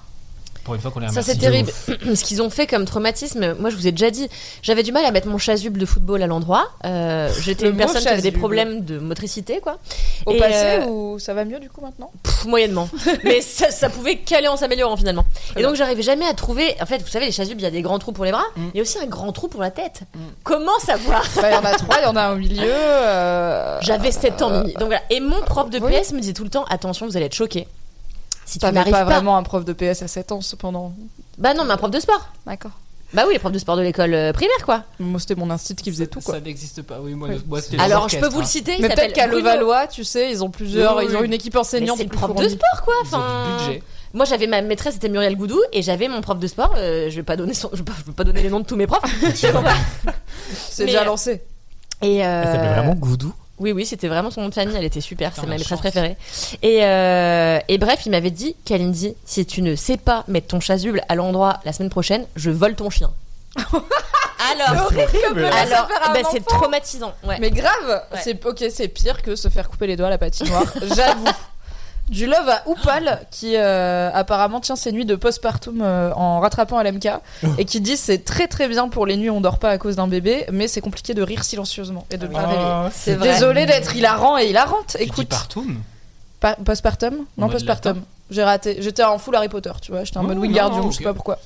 Et Lenny Mais- dit ça fait deux fois depuis le début de LMK que je reprends tout dès le début. Bravo, tous tous les 200 Putain, quel épisodes. courage. Je suis actuellement en Comment 2020. ça Et ben on est en plein Covid, c'est en plus des saisons chaotiques de LMK, donc bon Quand courage. t'auras fini, t'auras donc fait 444 épisodes. Hmm, 666 parce que ça fait deux fois qu'il rentre. Donc il y a une première écoute. Ça fait deux fois que la personne reprend depuis le début. Donc il y a une première écoute la première fois.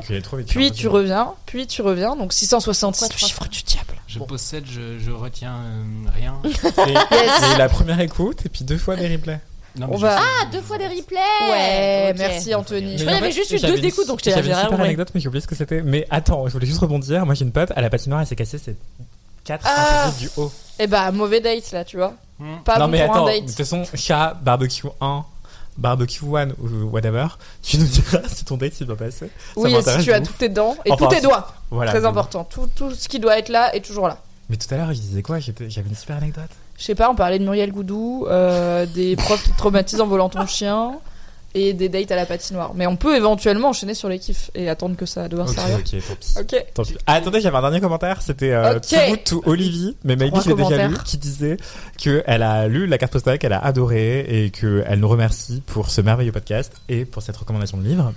Et elle a hâte d'écouter Matière Première saison 2. À croire que Matière Première revient. je Oh my god Est-ce que du coup, si on s'abonne au flux matière première, c'est une bonne idée parce qu'après, du coup, bientôt, on aura des épisodes qui tombent direct dans nos applis de podcast préférés? Évidemment, en fait, il n'y a pas de flux. Matière Première, il y a un flux qui s'appelle Mode et Beauté, Ok. euh, qui répertorie tous les podcasts Mode et Beauté de Mademoiselle, car il y en aura d'autres. Donc euh, abonnez-vous. J'en profite pour euh, dire que je fais toujours Le Seul Avis qui compte, un podcast Mademoiselle qui parle de cinéma tous les vendredis. Où par exemple, fait. je dis que j'ai adoré Babylone comme une personne qui a du goût. Euh, donc n'hésitez pas à aller Est-ce que écouter. tu vas en faire un sur euh, En place, la série Oui, Netflix tout à fait, c'est l'épisode euh, qui sort demain. Hâte d'avoir ton avis avec juste, et du coup, tant pis pour les auditeurs et auditrices, fallait être sur Twitch. Avec un regard, peux-tu me donner une indication sur est-ce qu'on est dans positif ou négatif? La caméra est là, la caméra est Elle m'a fait un regard de chagasse pour aucune raison. Non, mais alors, euh, non, mais en plus, moi j'ai un copain qui a coécrit la série et tout, donc j'ai peut-être un regard un peu biaisé, mais euh, moi j'ai trouvé ça. D'où le regard de chagasse. Je vois.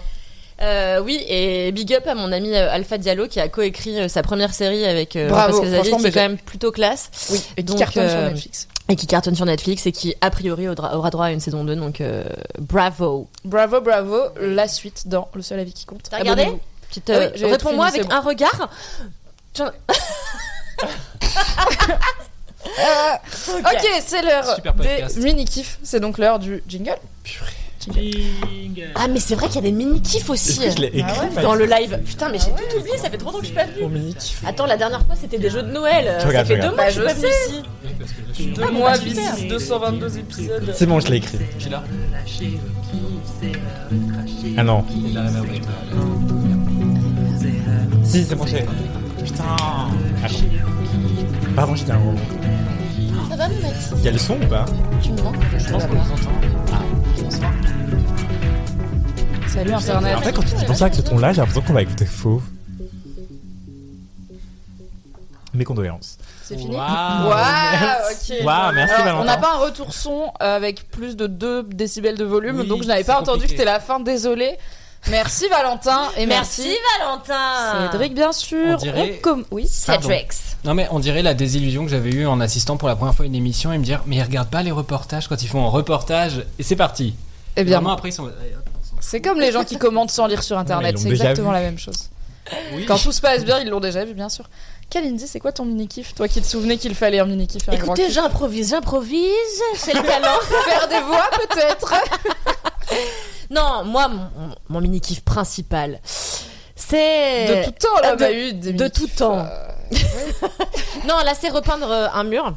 Ah ouais, la barre elle est au sol, genre. Pardon. En vrai, j'ai jamais Alors- peint de mur de ma vie. Écoute comment ça va être passionnant. Qu'est-ce qui s'est passé? Parce qu'il y a plein d'histoires à raconter derrière cette histoire de, de peinture de mur. évidemment.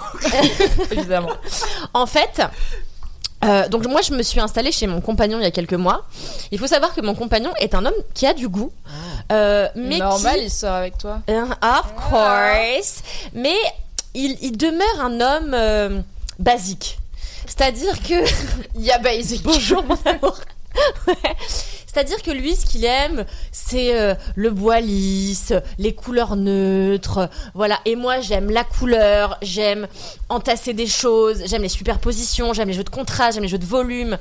Enfin, j'ai un peu d'imagination et de créativité, quoi. Et, euh, et du coup, j'ai dit à mon mec, on peut pas vivre dans cet environnement euh, témoin, quoi, où tout est gna gna gna. J'ai dit, il faut du chien, il faut du charme, il faut du vintage. Et donc, il m'a dit, bah tiens, si tu veux, on peut repeindre un mur. Donc, euh, on a été chez le roi Merlin, ce qui a failli nous coûter notre couple finalement. Nous avons d'abord fait une incursion euh, chez Ikea, ce qui s'est bien Ah, passé. fais gaffe, je pense que tu tapes un peu sur la table. Ah, Il y a quelqu'un qui ça dit. frotte. euh, Ou c'est toi qui tapotes, Pardon. Il y a des gens sur le chat qui vous entendent, donc attention à ne pas tapoter Bah, sur la Je table. répondais à la personne qui avait eu un date à la patinoire, mais en fait, elle a pas eu le date à la patinoire. Ah merde. Déçu. Mais du coup, elle a toutes ses dents et tous ses doigts, donc Du coup, tu vas pouvoir m'écouter raconter mon Bien histoire sûr, mais de, je de donc ça va. J'étais en pleine empathie car je viens Merci d'Ikea, j'y étais samedi. et j'ai failli tuer ma mère. Ah oui, bah, je crois que c'est l'endroit où faut aller pour s'engueuler. Faut quoi. y aller Et sur Et Ouais, moi, Ikea, ça s'est bien passé. Mais en fait, on arrive chez le roi Merlin. On se dit, voilà, il faut une peinture. Moi, je voulais quoi? Je voulais Nature un kaki qui tirait sur le olive. Euh, mat. Je voulais quelque chose un peu sud de sud de la France, euh, et puis quelque chose qui. Pourquoi tu rigoles à Un peu Provence, quoi. Un peu sud de la un France. peu Provence. Et puis là ça, serait, ça aurait été bien décalé avec mon inter- mes, mes, mes vases etc ça aurait été très beau. Et donc euh, là on, finalement on a choisi un verre émeraude pour aucune raison. Genre on s'est chauffé et puis voilà. Donc on choisit ce verre émeraude.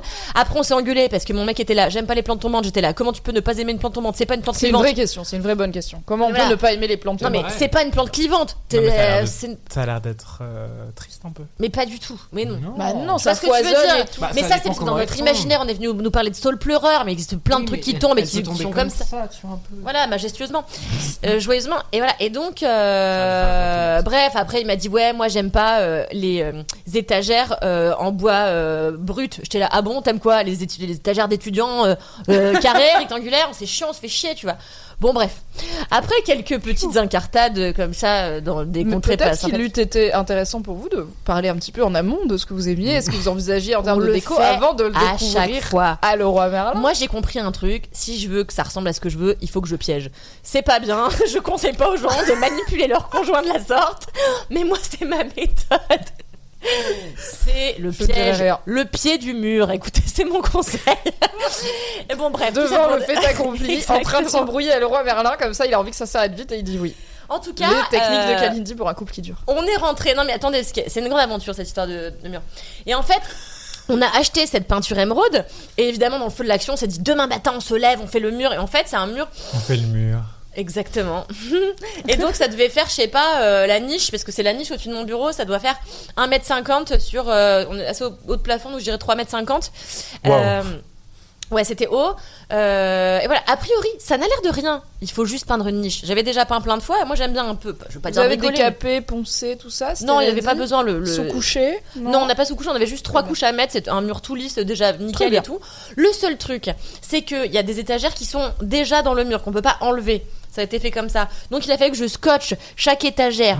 Machin. Donc ça, c'était super péniblos. Mais surtout, les murs étant blancs, mon scotch ayant été transparent, je n'arrivais pas à voir si la peinture était bien mise ou si j'avais débordé un petit peu et quand j'allais enlever le scotch, ça allait chier. Ça a chié.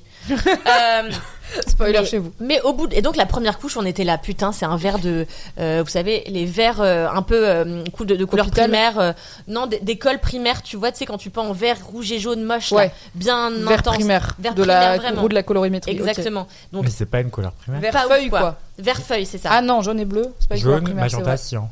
Oui, c'est ça. Donc couleur là, c'était pas ça, mais là, Pardon. vert sapin, mais tu sais qu'on utilise à l'école, vous savez, pour faire les dessins moches là. Bon, Ouais, bref. ouais.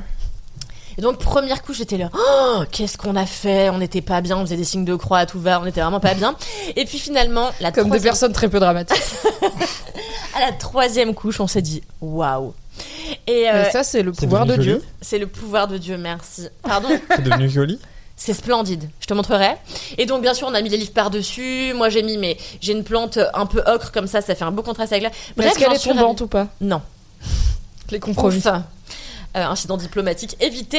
et, euh, et en tout cas, aujourd'hui, maintenant, quand on rentre chez nous, on est trop content de voir ce. C'est con, mais un petit Non, détail de couleur, tout, hein. ça change tout dans un appartement. Et moi, cet appartement que j'aimais déjà, mais dans lequel je me sentais pas complètement chez moi, est devenu chez moi, ne serait-ce que parce que j'y ai fabriqué quelque chose qui est tout simple, j'ai mis un coup de peinture. Mais en vrai, ça m'a aidé à m'approprier mon, mon intérieur, et c'est peut-être ça mon mini kiff. Voilà. Waouh, c'était hyper philosophique. C'était beau, c'était une belle petite étape de la Je vie. vous en prie, j'ai donc plus de kiff euh, pour après. Très bien. Je vais réfléchir. Les auditeurs et auditrices fidèles euh, remarquent que quand on écoute Laisse-moi kiffer, euh, BFF et 4 quarts d'heure et Nimp, on finit par avoir beaucoup d'anecdotes en boucle. Donc, et- mais à chaque fois, il y a un nouveau morceau de l'histoire. Donc les gens découvrent aussi, découvrent et redécouvrent. C'est vrai. Et comme ça, si vous écoutez tous les podcasts où il y a Kalindi, vous aurez le puzzle final de chaque Exactement. anecdote. Et ce Je vais essayer de, de sortir quelque chose d'exclusif pour euh, le deuxième kiff. Vous Non, bah bravo, écoute, la semaine dernière, j'ai monté un meuble pour ma cuisine et à chaque fois, et je l'ai installé et organisé, du coup, j'ai réorganisé ma cuisine. Et à chaque fois que je passe devant, ça fait une semaine, je suis là en mode yes, trop contente, trop fière Bah de ouais, moi. c'est super. Ravi quoi, le changement, ça fait du bien. Tout à fait. Là, j'ai acheté des nouveaux tableaux, je les ai mis, j'ai racheté de nouveaux points. Là, là, c'est la folie. J'ai dépensé tellement d'argent que j'ai pas. C'était super. Vous m'angoissez, je suis en train d'acheter un appart en fait. Et Ah Ah, God. c'est ça, on se doutait. Bravo. Tu vas prendre des trucs, attention, ça va maroufler fort. J'ai trop peur, j'ai trop peur. T'achètes où Dans le bien se 18 passer. À Cachan. non, pas Ah, à wow, Paris, ok. intramuros. Mais Qui a- les gens qui qui écoutent LMK ça savent déjà beaucoup de choses sur nous, donc euh, je vais pas en Oui. dire plus. On va pas Mais, se faire euh, doxer à Cachan, euh, mais si vous avez des conseils aménagement d'intérieur, vous pouvez les envoyer en DM au compte Laisse-moi kiffer et on transmettra à Anthony. Ça Vous fonctionne. trouvez les supermarchés qui ouvrent assez tôt pour l'intérieur qui Anthony. voulait faire du bénévolat, euh, je suis, prêt, je suis preneur aussi. Ah, coucou, il y a Noanm qui dit. Oh, je vais y arriver. C'est pas un pseudo facile, il y a beaucoup de consonnes. Noanm qui dit Oh là là, j'étais en train d'écouter un épisode quand je regarde Twitch et voilà que je tombe sur vous en live pour la première fois. Trop contente. Bravo, bienvenue. welcome. Welcome. Et bravo Anthony d'acheter un appart aussi jeune. En effet, euh, quand on est né en 2002, Félicitations. euh, c'est vraiment C'est de la un accomplissement quoi. C'est pour ça que t'es pas intramuros, ça, se- ça se comprend. Bah ouais. J'avais Je sais même pas où c'est cachant. Moi non plus. Mais je suis nulle en géographie. Mathis, c'est quoi ton mini kiff Mon mini kiff est musical. euh, Ah bon Oui. je vais vous chanter quelque chose. Non. Euh, ça fait longtemps que je me rends compte que euh, j'ai un tournant dans ma vie. Un tournant musical. qui est- Sachant que là, il faut quand même, pour les coulisses, je suis sur ton ordi actuellement, sur l'ordi de Mathis, et j'ai le nom de tes playlists Spotify qui apparaît parce que j'ai réduit la fenêtre du, du Ah. chat, et du coup, je pense Oh. que pour l'instant, ma préférée, c'est rouler au ralenti dans une décapotable à Dreux, Mm. mais aussi euh, ramper sur l'autoroute en larmes. J'hésite un peu entre les deux, voilà, les deux options. C'est Donc parlons musique. Mathis.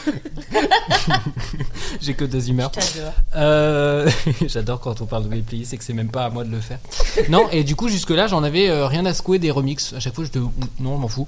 Et euh, là, récemment, je sais pas, je pense que c'est parce qu'il y a des artistes que j'aime bien qui ont commencé à faire des remixes de trucs que, je connaissais pas forcément que j'ai commencé à me dire, mais en fait, il y a des trucs super.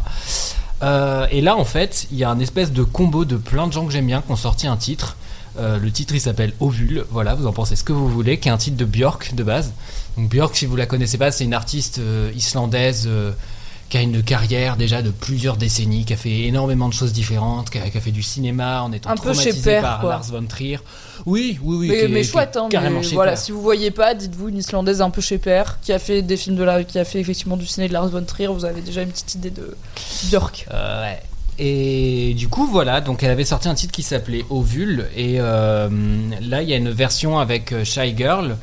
Et euh, qui est remixée par Sega Bodega. Et c'est trois artistes qui. Enfin, vraiment, j'ai vu les Tu trois. pourrais noms. vraiment inventer, non, tu pourrais mettre n'importe quelle consonne ou syllabe bout à bout et je serais là. Ah ouais, c'est Gabodega et Shy.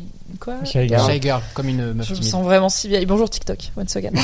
Ah oui, c'est vrai, on est sur TikTok. Hi Comment on fait le cœur des Ah, Oh là là. non, mon gars, déjà, c'est un long moment et Il aussi, je pense que. TikTok, ils sont déjà au cœur, oui. euh, au cœur K-pop, tu vois. Ah oui, c'est ça, fini, t'as euh. raison. Voilà. Ah oui, ça, je sais pas faire. Bah, c'est moi le jeune de l'équipe. hein. Euh, voilà. D'accord.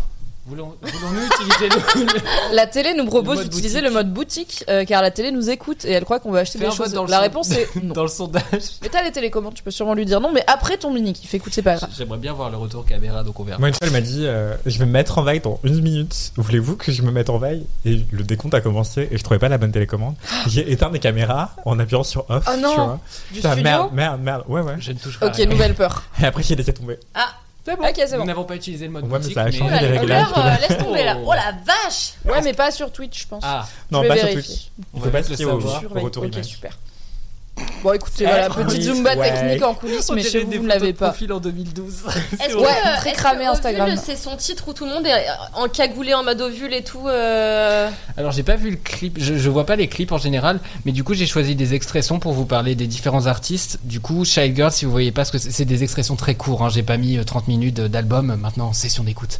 Shy Girl, il faut savoir que je l'ai vu en live récemment et que c'était dingue. Et, et j'aime, et j'aime trop ce qu'elle fait. Et en gros, c'est une artiste britannique euh, qui a des fois des trucs très... euh, comment- dire, des fois des trucs très pop, très mainstream, des fois ça part plus dans des trucs un peu techno et des fois un peu rap et du coup elle est à cheval entre plusieurs scènes un peu euh, underground assez chouettes. Et du coup je vous ai mis un petit titre que je trouve très chouette et je crois que j'ai mis Honey. Qu'est-ce qui se passe? Je vais ouvrir TikTok pour voir ce que ça donne. On va enlever les composants électroniques hein, si ça commence à perturber le live. On va confisquer Ouais. On les laisse à l'entrée comme au bac.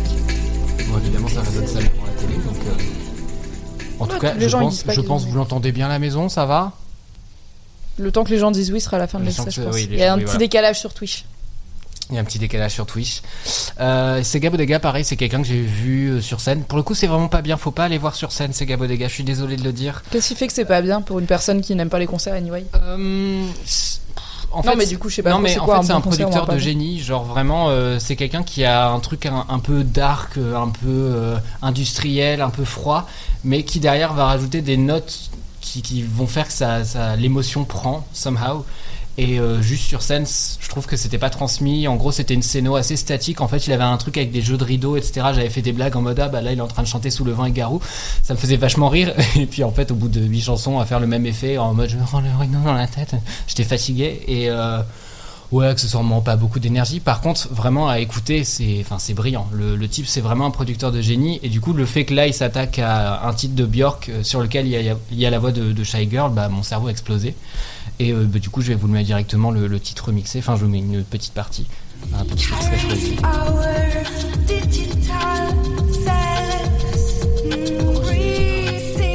Bravo, c'est impressionnant. T'es le seul à préparer des trucs. C'est faux. Ça peut pas des trucs audio. Ah ouais, c'est cata des couleurs. hein. Voilà, et du coup ça s'appelle Ovule et euh, c'est remixé par Sega Bodega, Shy Girl et je trouve que ce qui est cool c'est que comme on a un crossover de plein d'univers différents, ça vous permet de découvrir plein d'artistes en un coup. Et c'est des gens dont je voulais de toute façon parler, donc là je suis en mode eh ouais, tu me tires trois coups. Donc je suis très fier de moi. Voilà, et c'est mon mini kiff. Bravo Mathis. Bravo. Deux informations super. très importantes. Apparemment, fake news, nous ne sommes pas en live sur TikTok. Donc je ne sais pas pourquoi. Mais euh, une personne euh, a été vérifiée. Euh, sauf erreur de ma part, il n'y a pas de live TikTok, non, non, nous dit Manon. aussi, il y en a pas. Donc fake news, mais merci, c'était pour voir si Mais vous suiviez. C'était pas à nous de lancer quelque chose? Si si, c'est ce qu'on a fait tout à l'heure, mais ça n'a pas marché, ça m'a, je ne sais pas. La technologie. Déjà, on a un live Twitch sans problème technique. on va a pas priori, tout avoir. on va pas C'est commencer à clair, se c'est. Enfin, Et on a Maïlis qui euh, Après te voit pour la à première fois, connaissance. Mathis, et qui dit qu'elle a du mal à, à associer ta voix avec ton visage, que c'est pas du tout comme ça qu'elle t'imaginait. Ah merde. Et du coup, euh, elle dit, parce qu'on lui a, quelqu'un lui a demandé à quoi, à quoi tu pensais qu'il ressemblait, c'est toujours marrant d'avoir en tête comment les gens t'imaginaient, Rarement, et elle dit, il se dévalorisait tellement dans les premiers épisodes, moins now, Hmm. mais du coup, je voyais un petit brin un peu frêle, un peu nerd, mais enthousiaste. Et la prochaine fois, que- la première fois que j'ai vu son portrait sur Match, je me suis dit, mais comment un beau gosse comme ça peut s'auto-dévaloriser comme ça? Oh non non non, on fait pas ça sur. euh, JPP en que tu fasses flaquer toutes les meufs de mon Instagram, à chaque fois elles sont là. Ah, beaux Mathis, c'est tout beaucoup trop beau pas gosse. que les meufs, Pourquoi perso. vous m'écrivez à moi pour me dire que Mathis c'est beau gosse, qui putain. là. Attends, le gars des podcasts chez Mademoiselle, il aime pas Match, ça. Bien sûr, c'est Mathis, c'est quoi Ah, il est rouge. Arrêtez. J'arrête, j'arrête. Anthony, c'est quoi ton mini-kiff euh, oui, je voulais vous parler d'un livre. Qu'est-ce qui se passe? Pas de la flaque il vient, ouais, il vient de percuter flaqué. Ouais, c'est un, verbe que j'adore personnellement. Bientôt dans le. Larousse. Désolé J'adore, j'adore. Word of the Year, flaqué. En parlant de flaque, je vous rappelle que dans un épisode précédent, je vous recommande un podcast qui s'appelle La Flaque. Euh, voilà. Comme Et moi, je vous parle d'une série qui avec- sort demain. Vous Ah oui, c'est vrai. Je vous parlerai aussi dedans d'une série avec Pedro Pascal, La Flaque. Voilà. Voilà. La tout, est- grosse tout est, flaque. tout est dans le thème. Anyway, donc, euh, je voulais vous parler d'un livre, mais en fait, il n'est pas sorti, donc je ne vais pas le faire. Je vais plutôt vous teaser le fait que j'en ferai sans doute une interview ou une critique sur mademoiselle.com. Vous avez Euh, suivi. Voilà, vous avez suivi. De toute façon, on est en live. Bref, ça s'appelle Rien à perdre de Anne-Olive Victoire, mais je ne vais pas en parler aujourd'hui. Car ça sort le 1er février 2023, c'est C'est un stock. Ok. Voilà. Euh, du coup, je vais plutôt vous parler d'autre chose, euh, quitte à faire un kiff méga euh, chelou et mégalo. Euh, mince, j'avais préparé un truc et T'as pas vu mon gros kiff, Voilà, hein, si t'as peur d'être mégalo, t'inquiète. Non, mais ce sera pas autocentré. Je suivez-moi. En gros, ça s'appelle le prix Utopie. C'est un prix d'art contemporain euh, accessible. Euh, à toutes et à tous. Euh, L'appel à candidature pour la deuxième édition vient d'être euh, lancé début janvier 2023 et se termine le 31 janvier, donc il reste pas beaucoup de temps, je vous l'accorde. Il reste 5 jours, si jamais il y a des artistes parmi nous qui nous écoutent. C'est un prix d'art contemporain queer qui veut promouvoir la création dans les arts vivants et les arts plastiques la création émanant d'artistes queer qui ont une dimension plus ou moins explicite dans, leur travail par rapport à ça, par rapport à ces combats, ces représentations, ces luttes. Euh, et donc c'est un prix qui récompense, c'est la deuxième édition pour 2023 et la première édition a eu lieu en 2022 et les expositions des finalistes euh, est en cours depuis euh, plusieurs mois déjà. Et en ce moment à Paris, il y a une exposition justement dans la galerie Sultana qui est rue de Beaubourg si je ne m'abuse. Euh, donc dans un arrondissement central de Paris, je crois que c'est le premier ou le deuxième, un truc comme ça. Et euh, avant ça, c'était à Marseille. Et euh, donc voilà, c'est assez cool. Ce que je veux dire par là, c'est qu'en fait, on peut aller voir les gens qui ont gagné ce prix. Euh, Il y a des personnes de toutes les identités de genre, toutes les expressions de genre. C'est assez formidable, c'est hyper varié. Euh, Il y a 10 finalistes qui ont qui ont été mis en avant dans les expositions. Euh, Il y a eu trois trois espaces d'exposition différents qui ont été euh, pensés justement pour euh, visibiliser ces artistes. Il y a un espèce de silence de mort. Je suis Parce qu'on est, on est étonné. concentrés, eh, oh. Bah grave. Et donc, euh, c'est assez chouette. Je voulais citer les 10 finalistes, euh, sachant qu'il y a une personne qui a gagné le gros prix. Euh, mais je vais vous citer d'abord les 10. Donc, il y a Valentin Nougaïm, euh, Damien Rouxel, Nantené Traoré, Alix Mourier, Zoé Esselton, Esselton pardon, Victorien Soufflé, Hiring for your small business? If you're not looking for professionals on LinkedIn, you're looking in the wrong place. That's like looking for your car keys in a fish tank. LinkedIn helps you hire professionals you can't find anywhere else, even those who aren't actively searching for a new job but might be open to the perfect role. In a given month, over 70% of LinkedIn users don't even visit other leading job sites. So start looking in the right place. With LinkedIn, you can hire professionals like a professional. Post your free job on linkedin.com/achieve slash achieve today. Aureliane, Ali Reza Chojayan, c'est lui qui a gagné euh, le prix euh, de cette première édition du prix Utopie, qui s'écrit comme une utopie mais avec un point médian entre le I et le E, les deux dernières lettres. Euh, parmi les dix finalistes, il y avait également Anushka Oler-Nussbaum et Etaïn Zouer. Et ce que je voulais vous dire aussi, c'est que l'exposition collective de la plupart de ces finalistes qui se déroule en ce moment à Paris, elle dure jusqu'au 4 février 2023 à la galerie Sultana, rue Beaubourg encore une fois, et donc vous pouvez aller voir. Et en fait, ce sera facile à remarquer que c'est l'expo qui est en cours et que vous ne vous êtes pas trompé de galerie, que vous ne vous êtes pas trompé de galerie, car il y a ma tête en énorme euh, en quête Ah, c'est pour ça La Mais- grosse tête d'Anthony Vincent sur un mur d'une galerie parisienne, c'est mérité. C'est parce que tu es très beau, comme Mm. tous les gens autour de cette table. Stop. Source le chat. Source le a C'est vrai. Il y a Lenny qui a dit c'est vrai que Mathis est très beau, mais c'est aussi le cas de tous les gens autour de cette table. Et Maïlis dit que tu es trop beau sur la photo en question euh, dans l'expo. Bah, en fait, euh, merci. Euh, c'était euh, merci Maïlis. Oui. Voilà.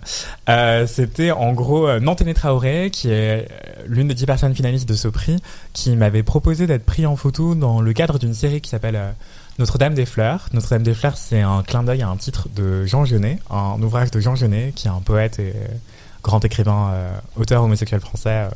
voilà. Et du coup, il voulait interroger les masculinités à travers une série photo euh, les masculinités dissidentes. Et il m'a proposé ça. Et j'ai dit oui parce que euh, j'étais là oui je suis trop timide mais peut-être que ça va m'aider à sortir de ma carapace et tout machin. Et il m'a dit ce sera torse poil. J'étais là oula! Euh, Comme on y va du coup je suis allé en brassière. Il m'a dit fais-toi la brassière. J'étais là oh non! Et j'ai fini par le faire. Euh, Est-ce que ça t'a aidé alors? Alors oui et non parce que poser en tant que tel devant une personne qui était aussi bienveillante aussi euh, sensible et à l'écoute, ça s'est bien passé, mais c'est plus la réception de l'œuvre qui m'a étonné parce que je me suis dit, ah bah ça va être euh, comme les trois quarts euh, des gens qui te proposent de poser pour eux, euh, ce que j'accepte rarement, hein, je dis pas que ça m'arrive tous les quatre matins non plus, mais ça va être posté en, en tout petit sur un écran de téléphone un jour sur Instagram et disparaître dans des flux sans mémoire, tu vois. Et en fait, euh, et je ne le reposterai pas car je suis timide. Et en fait, c'est pas du tout ce qui s'est passé parce que quelques semaines après avoir posé pour lui, ça a été exposé une première fois dans, dans un espace culturel dont je ne saurais me rappeler du nom. Euh, dans, si, pardon, ça y est, ça me revient. C'était dans le 12e, dans une retoucherie euh, qui donne aussi des cours de couture. Et dans le cadre du Festival des fiertés du 12e arrondissement de Paris. Et donc, ça a été exposé une première fois là-bas, mais une petite photo, tu vois. Et, euh, et c'était trop mignon. Et c'était euh, sur la vitrine, mais en fait, c'était en, petit. Du coup, j'y suis allé j'étais genre, ah oui, c'est bizarre de se voir en vrai sur une photo, mais bon, euh, je repars tout rouge et tout. Et là, c'est vraiment une photo énorme qui est face à l'entrée. Du coup, les gens qui passent dans la rue, ils, ils voient. Mais après, il n'y a pas ton nom écrit en dessous, tu vois, donc c'est pas grave. Mais, Ça mais juste, comment genre, te voir en géant Justement, c'était archi gênant, du coup, je me suis pas fixé. Surtout qu'en plus, je regarde la caméra dans T'as pas pris un selfie de toi avec toi? Putain, mon gars, moi je serais là en mode. c'est moi C'est pas ou pas? Alors, on m'a proposé dix fois au moment du vernissage. J'étais là, non, c'est trop gênant, c'est trop gênant, c'est trop gênant. Et au bout de la onzième fois, Tu pourrais juste bluffer et être là en mode. Non, c'est pas moi. non, je trouve pas qu'on se ressemble. Non, je pense bah, en trouve fait, je trouve qu'on se ressemble pas. Ah yes, c'est le Enfin, toi c'est euh, trop bizarre. mannequin. Mais c'était même pas le moi mannequin, c'était moi avec toutes mes insécurités aussi, tu vois. Mais c'était moi à torse nu, du coup, c'est mes insécurités sont encore plus visibles, je pense. Enfin, je sais pas. Vous me direz si vous y allez, mais en tout cas, il y a au bout de la onzième fois, j'ai fini par poser avec le photographe devant la photo. Mise en abîme, you know. Euh, mais juste la photo est énorme. Du coup, c'est en fait, je me reconnais pas aussi parce que les proportions sont pas les mêmes. Enfin, mon œil sur la photo fait la taille de mon visage entier, donc euh, c'est trop perturbant. Mais là où je voulais en venir, c'est que c'était mon mini kiff, c'est cette exposition qui est incroyable, qui récompense 10 artistes euh, vraiment talentueux et talentueuses. Et il y a de tout, euh, genre là, du coup, du coup tu dis il y a de y a la photo, tout, mais il y a de la peinture, il y a de la sculpture, il y a de l'art numérique, il y a de tout quoi. Exactement. Il y a notamment euh, Ali Reza Shojayan que vous pouviez, que vous pouvez, que vous pouviez, c'est terminé, voir dans l'exposition Habibis euh, au l'Institut Mon Arabe, euh, qui est un artiste peintre incroyable qui défie euh, bah, le régime de- iranien dont, il vient, euh, qui est réfugié en France, qui, euh, a dû quitter euh, l'Iran, notamment pour son art en fait et pour sa personne parce que c'est un artiste queer. Et donc c'est assez incroyable de voir ses peintures en vrai et c'est quelqu'un qui pèse de plus en plus dans, le milieu de l'art contemporain. Il y avait aussi une artiste qui a fait des, sculptures magnifiques en forme de dieu en, en nacre. Enfin ça ressemble à des coquillages en fait. C'est assez incroyable et qui verse des larmes. Une sculpture assez impressionnante euh, et toute petite hein, euh, qui fait enfin toute petite qui fait la taille de ma tête. Euh, c'est pas monumental je veux dire. Et c'est hyper beau, hyper poétique et ça c'est à la galerie Sultana encore une fois. Et donc oui, mon mini kiff, c'est à la fois ce prix, le prix Utopie, à la fois cette expo qui dure jusqu'au 4 février et qui est l'accomplissement de, de, ce prix et qui expose 10 artistes, donc 10 finalistes. Euh, enfin, il y en a 7 dans cette galerie, mais euh, en tout cas, les 10 finalistes ont été exposés euh, soit dans cette occurrence-là d'exposition, soit les deux précédentes. Donc voilà, c'est hyper généreux aussi d'avoir ça. donc je trouve que c'est une démarche qui mérite d'être saluée. Et aussi, j'en profite pour vous dire que la deuxième édition se prépare dès maintenant. En fait, si vous voulez candidater, il reste 6 jours. Et sinon, ce sera bientôt appréciable dans les galeries près de chez vous. Donc voilà. Trop cool. Merci beaucoup Anthony et bravo d'avoir, tu sais qu'on aime le- les, les ego trips et les petites étapes de la vie, on va se kiffer. Donc il y a aucun souci à dire, allez voir cette expo, il y a ma tête en 4x3 dedans. Euh, et en plus, les gens qui l'ont vu ont l'air de dire que ça rend très bien. Donc bravo Anthony. Waouh, il y a des gens LMCore qui sont allés voir l'expo. Visiblement, au moins une personne. Ce qui est pas mal en vrai en termes de ratio. Euh, C'était pas euh, forcément gagné car on est worldwide, international. On n'a pas que des gens à Paris qui vont voir des expos d'art contemporain. Merci beaucoup. Euh, moi, mon kiff, c'est un bouquin. Ça fait longtemps que je crois que j'ai pas parlé de bouquin. Et c'est un classique de la littérature que j'ai relu euh, pour le travail aujourd'hui. Et je me suis dit, mais quel banger quand même. C'est vraiment un petit chef-d'œuvre que j'avais lu une fois il y a euh, plus de 15 ans, je pense, au moment où je m'étais fait un peu une culture littéraire et que j'avais pas relu depuis parce que je me disais, bah ça va, je le connais. Et en fait, je l'avais bien bien oublié, donc j'étais ravie de m'y remettre. C'est Fahrenheit 451 de Ray Bradbury, qui est euh, donc paru dans les années, au début des années 50. Et euh, Ray Bradbury, c'est un auteur de ce qu'on appelle les littératures de genre ou les littératures de l'imaginaire, donc science-fiction, fantasy. Il a notamment fait Chronique martienne, qui est un recueil de nouvelles sur euh, l'hypothétique colonisation de Mars par les humains, sauf que il y avait déjà des êtres là-bas et qu'ils n'ont pas forcément envie qu'on vienne habiter chez eux. C'est un peu flippant des fois, mais j'aime beaucoup. Et Fahrenheit 451, c'est sa dystopie la plus connue, euh, qui nous plonge dans un futur où les pompiers, euh, notre héros donc euh, Guy Montag est un pompier, sauf que les pompiers dans ce monde-là ont pour travail de brûler les livres et pas d'éteindre les incendies. Et en gros, les, tout ce qui est littérature, c'est interdit. Il y a des gens qui font de la délation envers leurs voisins en disant voilà, je pense que ma voisine elle a des livres dans son grenier. Les pompiers interviennent, ils foutent le feu au livre et généralement ils emprisonnent, enfin ils dénoncent la personne aux autorités compétentes. Et euh, du coup, c'est un, un bouquin qui se résume. Voilà, la punchline est facile. Enfin, c'est une bonne punchline, quoi. C'est genre, c'est un monde où les pompiers ils mettent le feu au livre et t'es là. Ok, je suis déjà je suis déjà un peu mordu, j'ai envie de savoir de quoi ça parle. Et en fait, j'avais 100% oublié l'histoire, je savais plus. Donc, c'est un pompier dont c'est le métier de faire ça. Forcément, il faut qu'il ait un arc, donc forcément, son arc, ça va l'amener à interroger. Est-ce que c'est vraiment bien de faire le travail que je fais? C'est quoi la société bizarre dans laquelle on vit?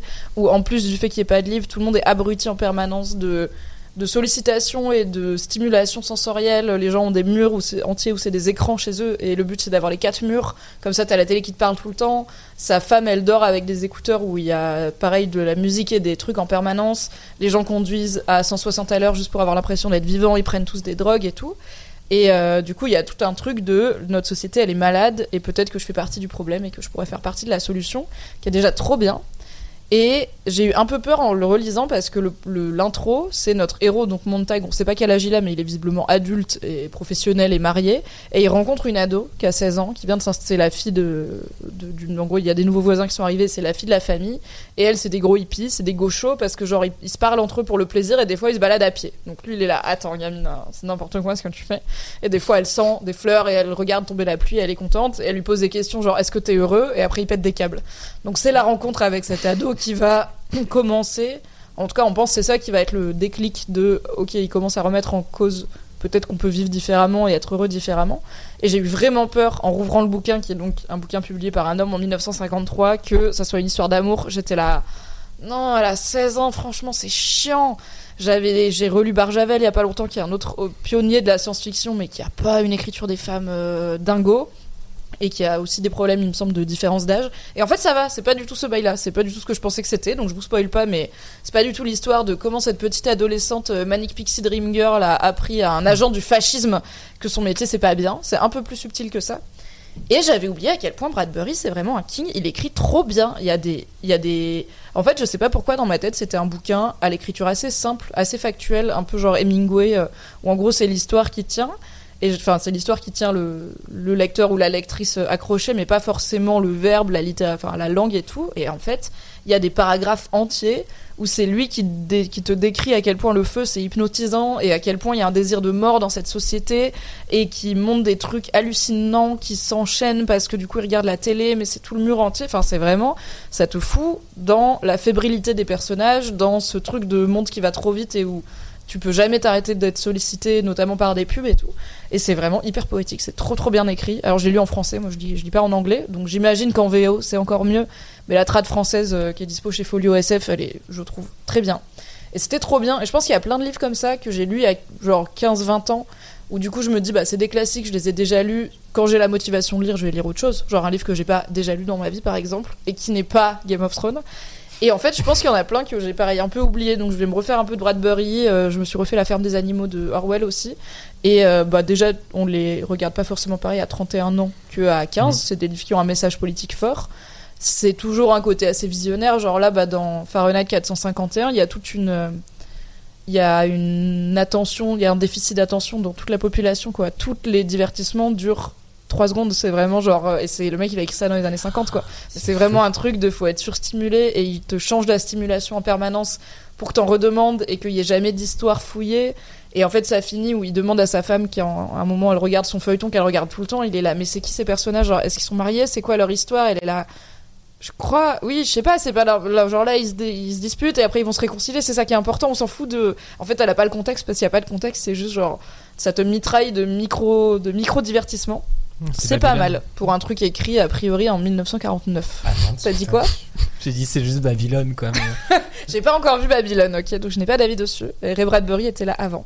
Alors il y a eu un film Fahrenheit 451 Truffaut. de Truffaut et un autre avec Michael B. Jordan. Ils ont des costumes ridicules, c'est génial. David regarder. Jordan, je l'ai vu il y a- bah, quand il est sorti J'en il y a ai vu pas aucun, longtemps, mais qui est que- directement sorti, je crois, sur plateforme. Je crois que c'était Il a mis HBO. pris le ou, euh, Covid dans la gueule, C'était mis, euh, ouais. catastrophique. C'est hein. pas très bien. Ouais, ouais, ouais. Oups. Donc, euh, Voilà. compliqué. C'est tout ce que j'avais à dire Voilà. sur ce Il y a eu des adaptations. Je pense que la tru- celle de Truffaut peut valoir le coup si vous aimez la nouvelle vague et l'histoire du cinéma. C'était assez Celle poétique, plus récente, je me souviens bof. en tout cas. On se fait pas trop chier. Enfin, je veux dire, c'est pas un Truffaut. euh, Je trouve que Truffaut il est plus abordable que Godard, tu vois, dans... en termes de nouvelle vague, en vrai. Moi, j'aime pas la nouvelle vague, ça me broute. Sauf à bout de souffle, où j'aime bien. Il y a euh, Melcel qui dit Je ne sais pas si tu sais, Mimi, mais ils ont réédité le livre en laissant volontairement des mots futuristes qui avaient été traduits de façon plus compréhensible dans l'ancienne édition. Ah Et ben Ah, alors moi je pense que j'ai l'ancienne édition parce que elle me elle précise la personne euh, ça a enlevé aussi la patte futuriste et invention. J'ai pas l'impression euh, par exemple ils ont des du coup les écouteurs qu'ils ont ils les appellent des coquillages mais c'est pas un mot spécialement technique donc peut-être que j'ai quand même perdu un petit peu à la traduction. Voilà, vous ferez euh, une euh, analyse comparée. Ça donne toujours le vertige, ce genre de choses qui. Bah, les science-fiction, les dystopies, etc., qui tombent trop juste. Oui, il y a un côté ah ouais vraiment on savait quoi. Ouais, on l'a fait quand même. Dans les années 50, ils ont inventé TikTok, quoi. Enfin, c'est fou. Un peu. Mais TikTok euh, en VR euh, qui rentre dans ton Ouais, cerveau, quoi, quasiment. ouais. Bientôt sur vos écrans. Voilà, relisez les classiques, lisez de la science-fiction, lisez de la dystopie, lisez Bradbury. C'est toujours un plaisir. Waouh. Vous avez tous parlé tellement de culture. euh, J'ai trop hâte de parler. de C'était trop bien de peindre ton mur. tu vas voir mon gros kiff. T'inquiète. Pour rappel, ça part en égo trip pour ma part à la fin. Ok, c'est l'heure des gros kiffs. Est-ce qu'on se remet un petit jingle Oui. Pour le plaisir? Je vous remets Cédric Bah, pour Oh, le plaisir. putain. De Lumine Valentin, hein. Mais vous nous voyez pendant le générique? Oui Bah tu crois que ça affiche quoi On n'a pas encore le clip officiel de Cédric. Faudrait faire un crowdfunding pour qu'il y ait une Ah, vraie ce prod. incroyable. Ce serait fou. C'est un chantier que je veux poursuivre. Je pose celle-là. Mais c'est beau ce Z au milieu, non? Vous en pensez quoi, les, les gens dans le chat? Vous êtes au milieu? Ah, Ce Le Z. Z, Ah. là. Terre. Voilà. Parce que c'est la version Ouah, remixée du jingle Bien de sûr, bien sûr. Merci Valentin Cédric. Waouh, merci Valentin. Merci Valentin Cédric. Valentin. C'est vrai que ce jingle est superbe comme dit. ton nom composé, c'est. Valentin Cédric, Bah incroyable. faut devenir coiffeur. hein. Attendez, Je- no petite- name shaming, mais une fois qu'il était en soirée, il y a un mec qui s'appelait Kevin Charles. Kevin Kevin Charles. Charles. Moi, j'ai été amoureuse d'un Jacques Mm. Daniel. C'était son prénom. Donc, euh, Waouh. euh, ouais, quand j'étais à l'école primaire, c'était pas facile pour lui. non. Euh, et alors, je suis en train de lire un Il avait de la roman. bouteille euh, ou pas? Bah, en primaire, euh, j'espère pas. C'est une vanne sur Jack Daniels. Oui, j'ai compris. Mais bah, ses parents ont fait Ah cette oui, vanne-là, on l'a plongé il Daniel. buvait pas Je sais pas s'ils ont fait cette vanne-là ou si c'est des gens qui. CK ou. Non, je crois que c'était CQES, ouais. Excusez-moi. Oh, oui, De- non. Je te laisse commencer ton kiff. J'ai un call et normalement ce- j'arrive. Non mais c'est quelqu'un qui sait que je suis en live donc je me dis mais c'est urgent. À tout de suite, commence. Donc Ah, j'en profite pour dire que euh, je suis en train de lire un roman en ce moment qui s'appelle La 13e heure, qui aurait pu être mon gros kiff. Euh, Je le cale quand même. je le cale quand même. C'est un roman cadeau. extraordinaire. J'espère que rien n'est grave. C'est un, un- un cadeau. Donc voilà, je suis épuisée. C'est un roman extraordinaire de Emmanuel Bayamaktam, Oui. euh, qui est mon. Tu connais? Bah t'avais parlé d'Arcadie. Donc oui, je. Là, J'ai parlé d'Arcadie, j'ai parlé des Bah garçons oui, de l'été. C'est mon. Alors en fait, j'ai découvert cette autrice il y a deux ans et demi, Mm. et euh, depuis que j'ai lu Arcadie, qui est le premier roman que j'ai lu d'elle, j'ai lu absolument toutes. on- on peut- Ça va? Ok. Euh, j'ai lu absolument toute sa bibliographie euh, et elle vient de sortir un roman euh, il y a peu de temps qui s'appelle euh, qui s'appelle donc La 13e heure et qui a gagné le prix Renaudot. Euh, un livre qui se déroule dans une espèce dans une espèce euh, de secte euh, et où tout le monde a des noms euh, euh, extraordinaires euh, sans vouloir faire encore une fois de name shaming. Mais là par exemple on a Spiridon qui est quand même un super nom de personnage. Vrai. Nous avons aussi Marie Serroise. Et je me suis dit, est-ce que Serroise, ça veut dire quelque chose? J'ai pas cherché. Voilà, donc je vous laisse sur cette interrogation. Je suis partie de chez moi avec les deux jeux de clés. euh, Ah. car j'ai piqué le manteau de mon gars. Il re- On peut pas vraiment ouvrir la porte de l'intérieur sans les clés. Si on reçoit des gens, ils sont là, on peut pas ouvrir. Bref, c'est compliqué. Faut qu'ils viennent les chercher, ouais. Ouais. Ouais, ouais, Je ouais. connais, c'est une situation que je connais bien. Les problèmes de clés. Euh, Mon gros kiff est donc directement lié au problème de clés que j'ai eu il y a quelques mois, qui a fait que j'ai dû dépenser 2000 euros pour changer une serrure. Tu sais repeindre ta Euh, porte, je me pends. vraiment. fasse ça aussi bientôt. C'est vrai? Bah, en fait, il- on m'a conseillé de changer la serrure vu que cet appartement a été loué par le passé. Du coup, peut-être Voilà. que d'anciens locataires ont les clés. Les gens sont parano. Les gens non sont méga parano. Je penserais jamais à faire ça, genre. Non, Mais c'est plutôt un conseil en vrai de changer Bah, je sais pas combien ça coûte de changer une serrure. Bah, ça dans dépend. le chat, Ça dépend de la serrure. Écoute-moi bien, Anthony. Ça dépend parce que moi j'avais une serrure 2000 star. Oui, et c'était raconté ça dans 2000 Laisse-moi euros. Ouais, non, Non. Ah, Et- bah, je t'écoute. Merci Anthony, ça me fait plaisir. N'hésitez pas à écouter Ah, bah, trouve que podcast où je raconte un peu. Incroyablement bien. Ah bah ça me touche énormément, merci beaucoup. Merci beaucoup, j'essaie d'en faire mon métier. Euh, donc c'est plutôt un bon. euh, c'est- je- je- Soutenez le travail de Kalindi Rampfel et si vous connaissez les producteurs et productrices, euh, envoyez-lui un petit DM. Ouais, alors là justement, mon- ça va être, euh, je vais parler directement de ça dans mon dans mon gros kiff. Mon gros kiff, c'est la ténacité. Ça n'a pas l'air comme ça, parce que je suis au bout du rouleau aujourd'hui. Aujourd'hui, j'ai passé une journée de merde et j'en parlais à Mimi juste avant. fort trop longtemps. je crois pas, non. Euh, mais j'en parlais à Mimi et je pense que c'est important de dire aussi aux gens qui nous écoutent que on parle tout le temps de nos kiffs et tout, mais en vrai, il y a des moments où c'est vraiment la dèche de, de tout et c'est le désespoir. J'ai un peu vécu une journée sous le signe du désespoir, Euh, mais en fin de journée, j'ai eu une discussion avec mon mec et tout qui a été super éclairante et qui m'a reboosté. Et en fait, moi, ce qui... Hein Il est Oui, 18h. oui, mais genre à 16h30, tu sais, nous on n'a pas de vrai travail, donc en fait, euh, On n'a pas d'horaire. on n'a pas vraiment d'horaire. J'ai fait une raclette à 16h, enfin tu vois, il y a pas de voilà. Et euh, et en fait, euh, moi j'ai un donc ça fait quelques années, ça fait un an et demi euh, que j'essaie de changer de vie et de devenir euh, scénariste et autrice à plein temps, Euh, et que donc j'ai arrêté mon travail chez Mademoiselle où j'étais journaliste. Je continue évidemment à exercer un petit peu euh, la critique notamment dans le seul avis qui compte. Je sais pas pourquoi je dis notamment parce que c'est le seul vraiment podcast où je parle de cinéma, Mais pas le seul où tu donnes des opinions. mais certainement pas. Et Très, très euh, critique dans Laisse-moi kiffer aussi, finalement. oui, tout à fait. Et, euh, et en fait, donc j'ai décidé d'arrêter le journalisme parce que c'était un exercice qui ne me, ne me satisfaisait plus. Dans la mesure où moi, euh, dire la vérité, ça m'a toujours fait chier et je n'ai pas une espèce de quête de vérité. Euh, moi, j'aime, euh, j'aime la fiction, j'aime vivre dans les histoires, etc. Et donc, j'ai décidé de, changer de métier. Et en fait, au début, quand j'ai commencé, je pense que j'ai eu la chance du débutant, c'est-à-dire que, euh, bah, on a, avec, donc créé avec Alix que vous connaissez peut-être pour avoir animé pendant longtemps Laisse-moi kiffer et pour passer une tête dans le podcast de temps en temps. Avec Alix, au départ, on a trouvé tout de suite des producteurs qui ont été intéressés par notre travail. Et en fait, comme les choses se passaient vite, on s'est laissé miroiter que pour nous, ça allait pas être comme tout le monde, que ça allait pas être difficile et qu'on allait y arriver en un claquement de doigts et que dans deux ans, on aurait euh, une série, un film euh, au box-office, peut-être un César et tout, haha. Et, euh, et on s'est dit pourquoi pas après tout, tu vois, la chance, ça peut arriver. Et au-delà de la chance, il y a le travail. Et Alix et moi, on- si on a une qualité, c'est qu'on est bosseuse.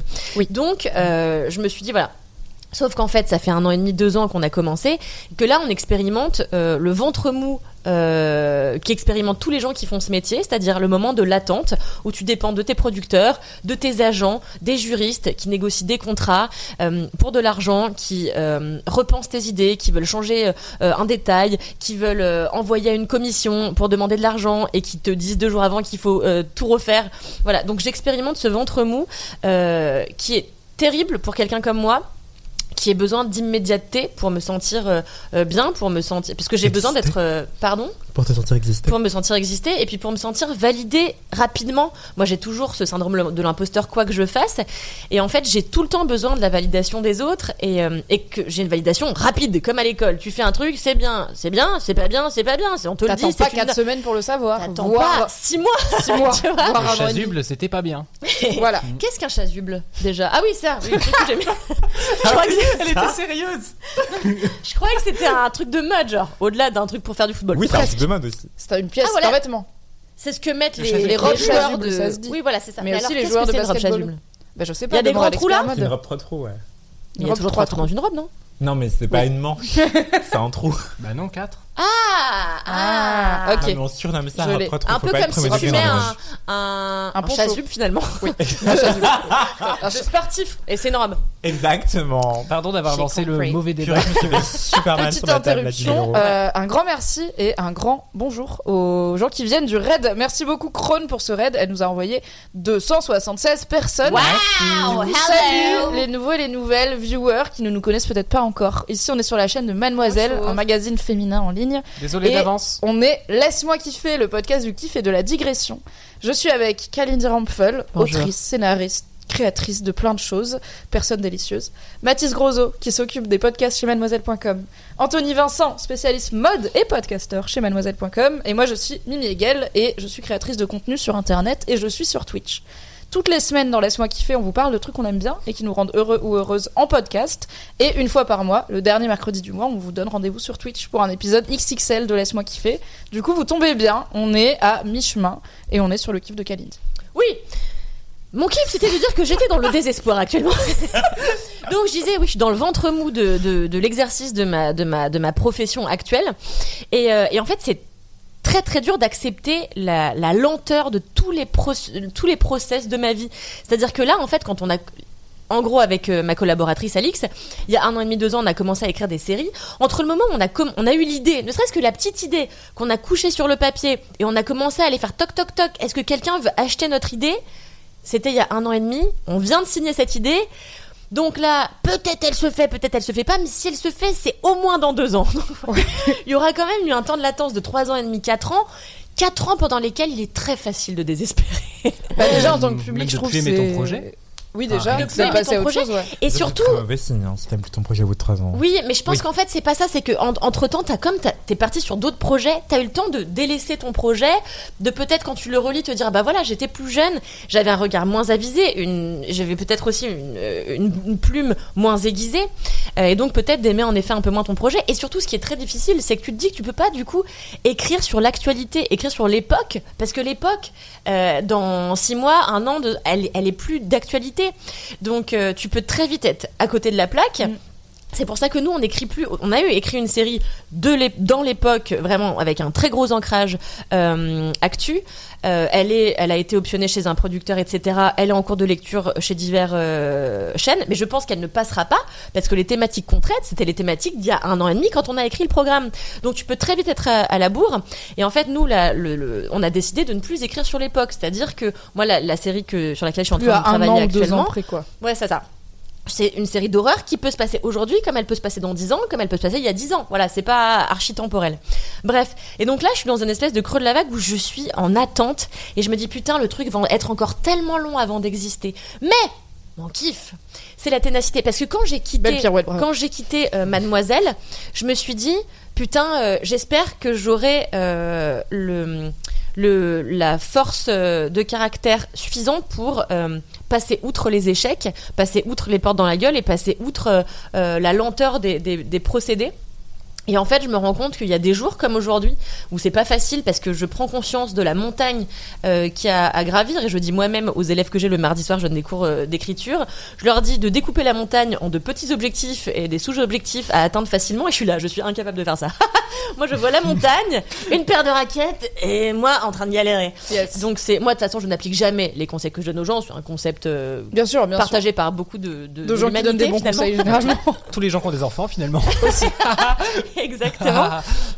Mais donc j'avais peur de pas tenir le coup et de pas tenir le cap. Alors ça fait pas longtemps que je suis partie de chez Mademoiselle, euh, mais j'aurais eu le temps. Il y a quelques années, je me, serais très vite découragée parce que j'étais dans un truc où je me disais si t'arrives pas à faire un truc tout de suite, t'abandonnes. C'est que c'est pas pour toi. Là, je suis en train d'apprendre ce que c'est que de se prendre des portes et de continuer à avancer. Et je me dis qu'au bout du compte, va finir par y avoir des résultats, forcément une progression. En tout cas, j'espère. Comme ça que ça fonctionne normalement l'humanité. Euh, et je suis quand même, même si aujourd'hui j'ai passé une mauvaise journée, je suis fière de moi de réussir à pas me laisser complètement euh, euh, détruire par les mauvaises nouvelles que j'ai eues professionnelles, etc.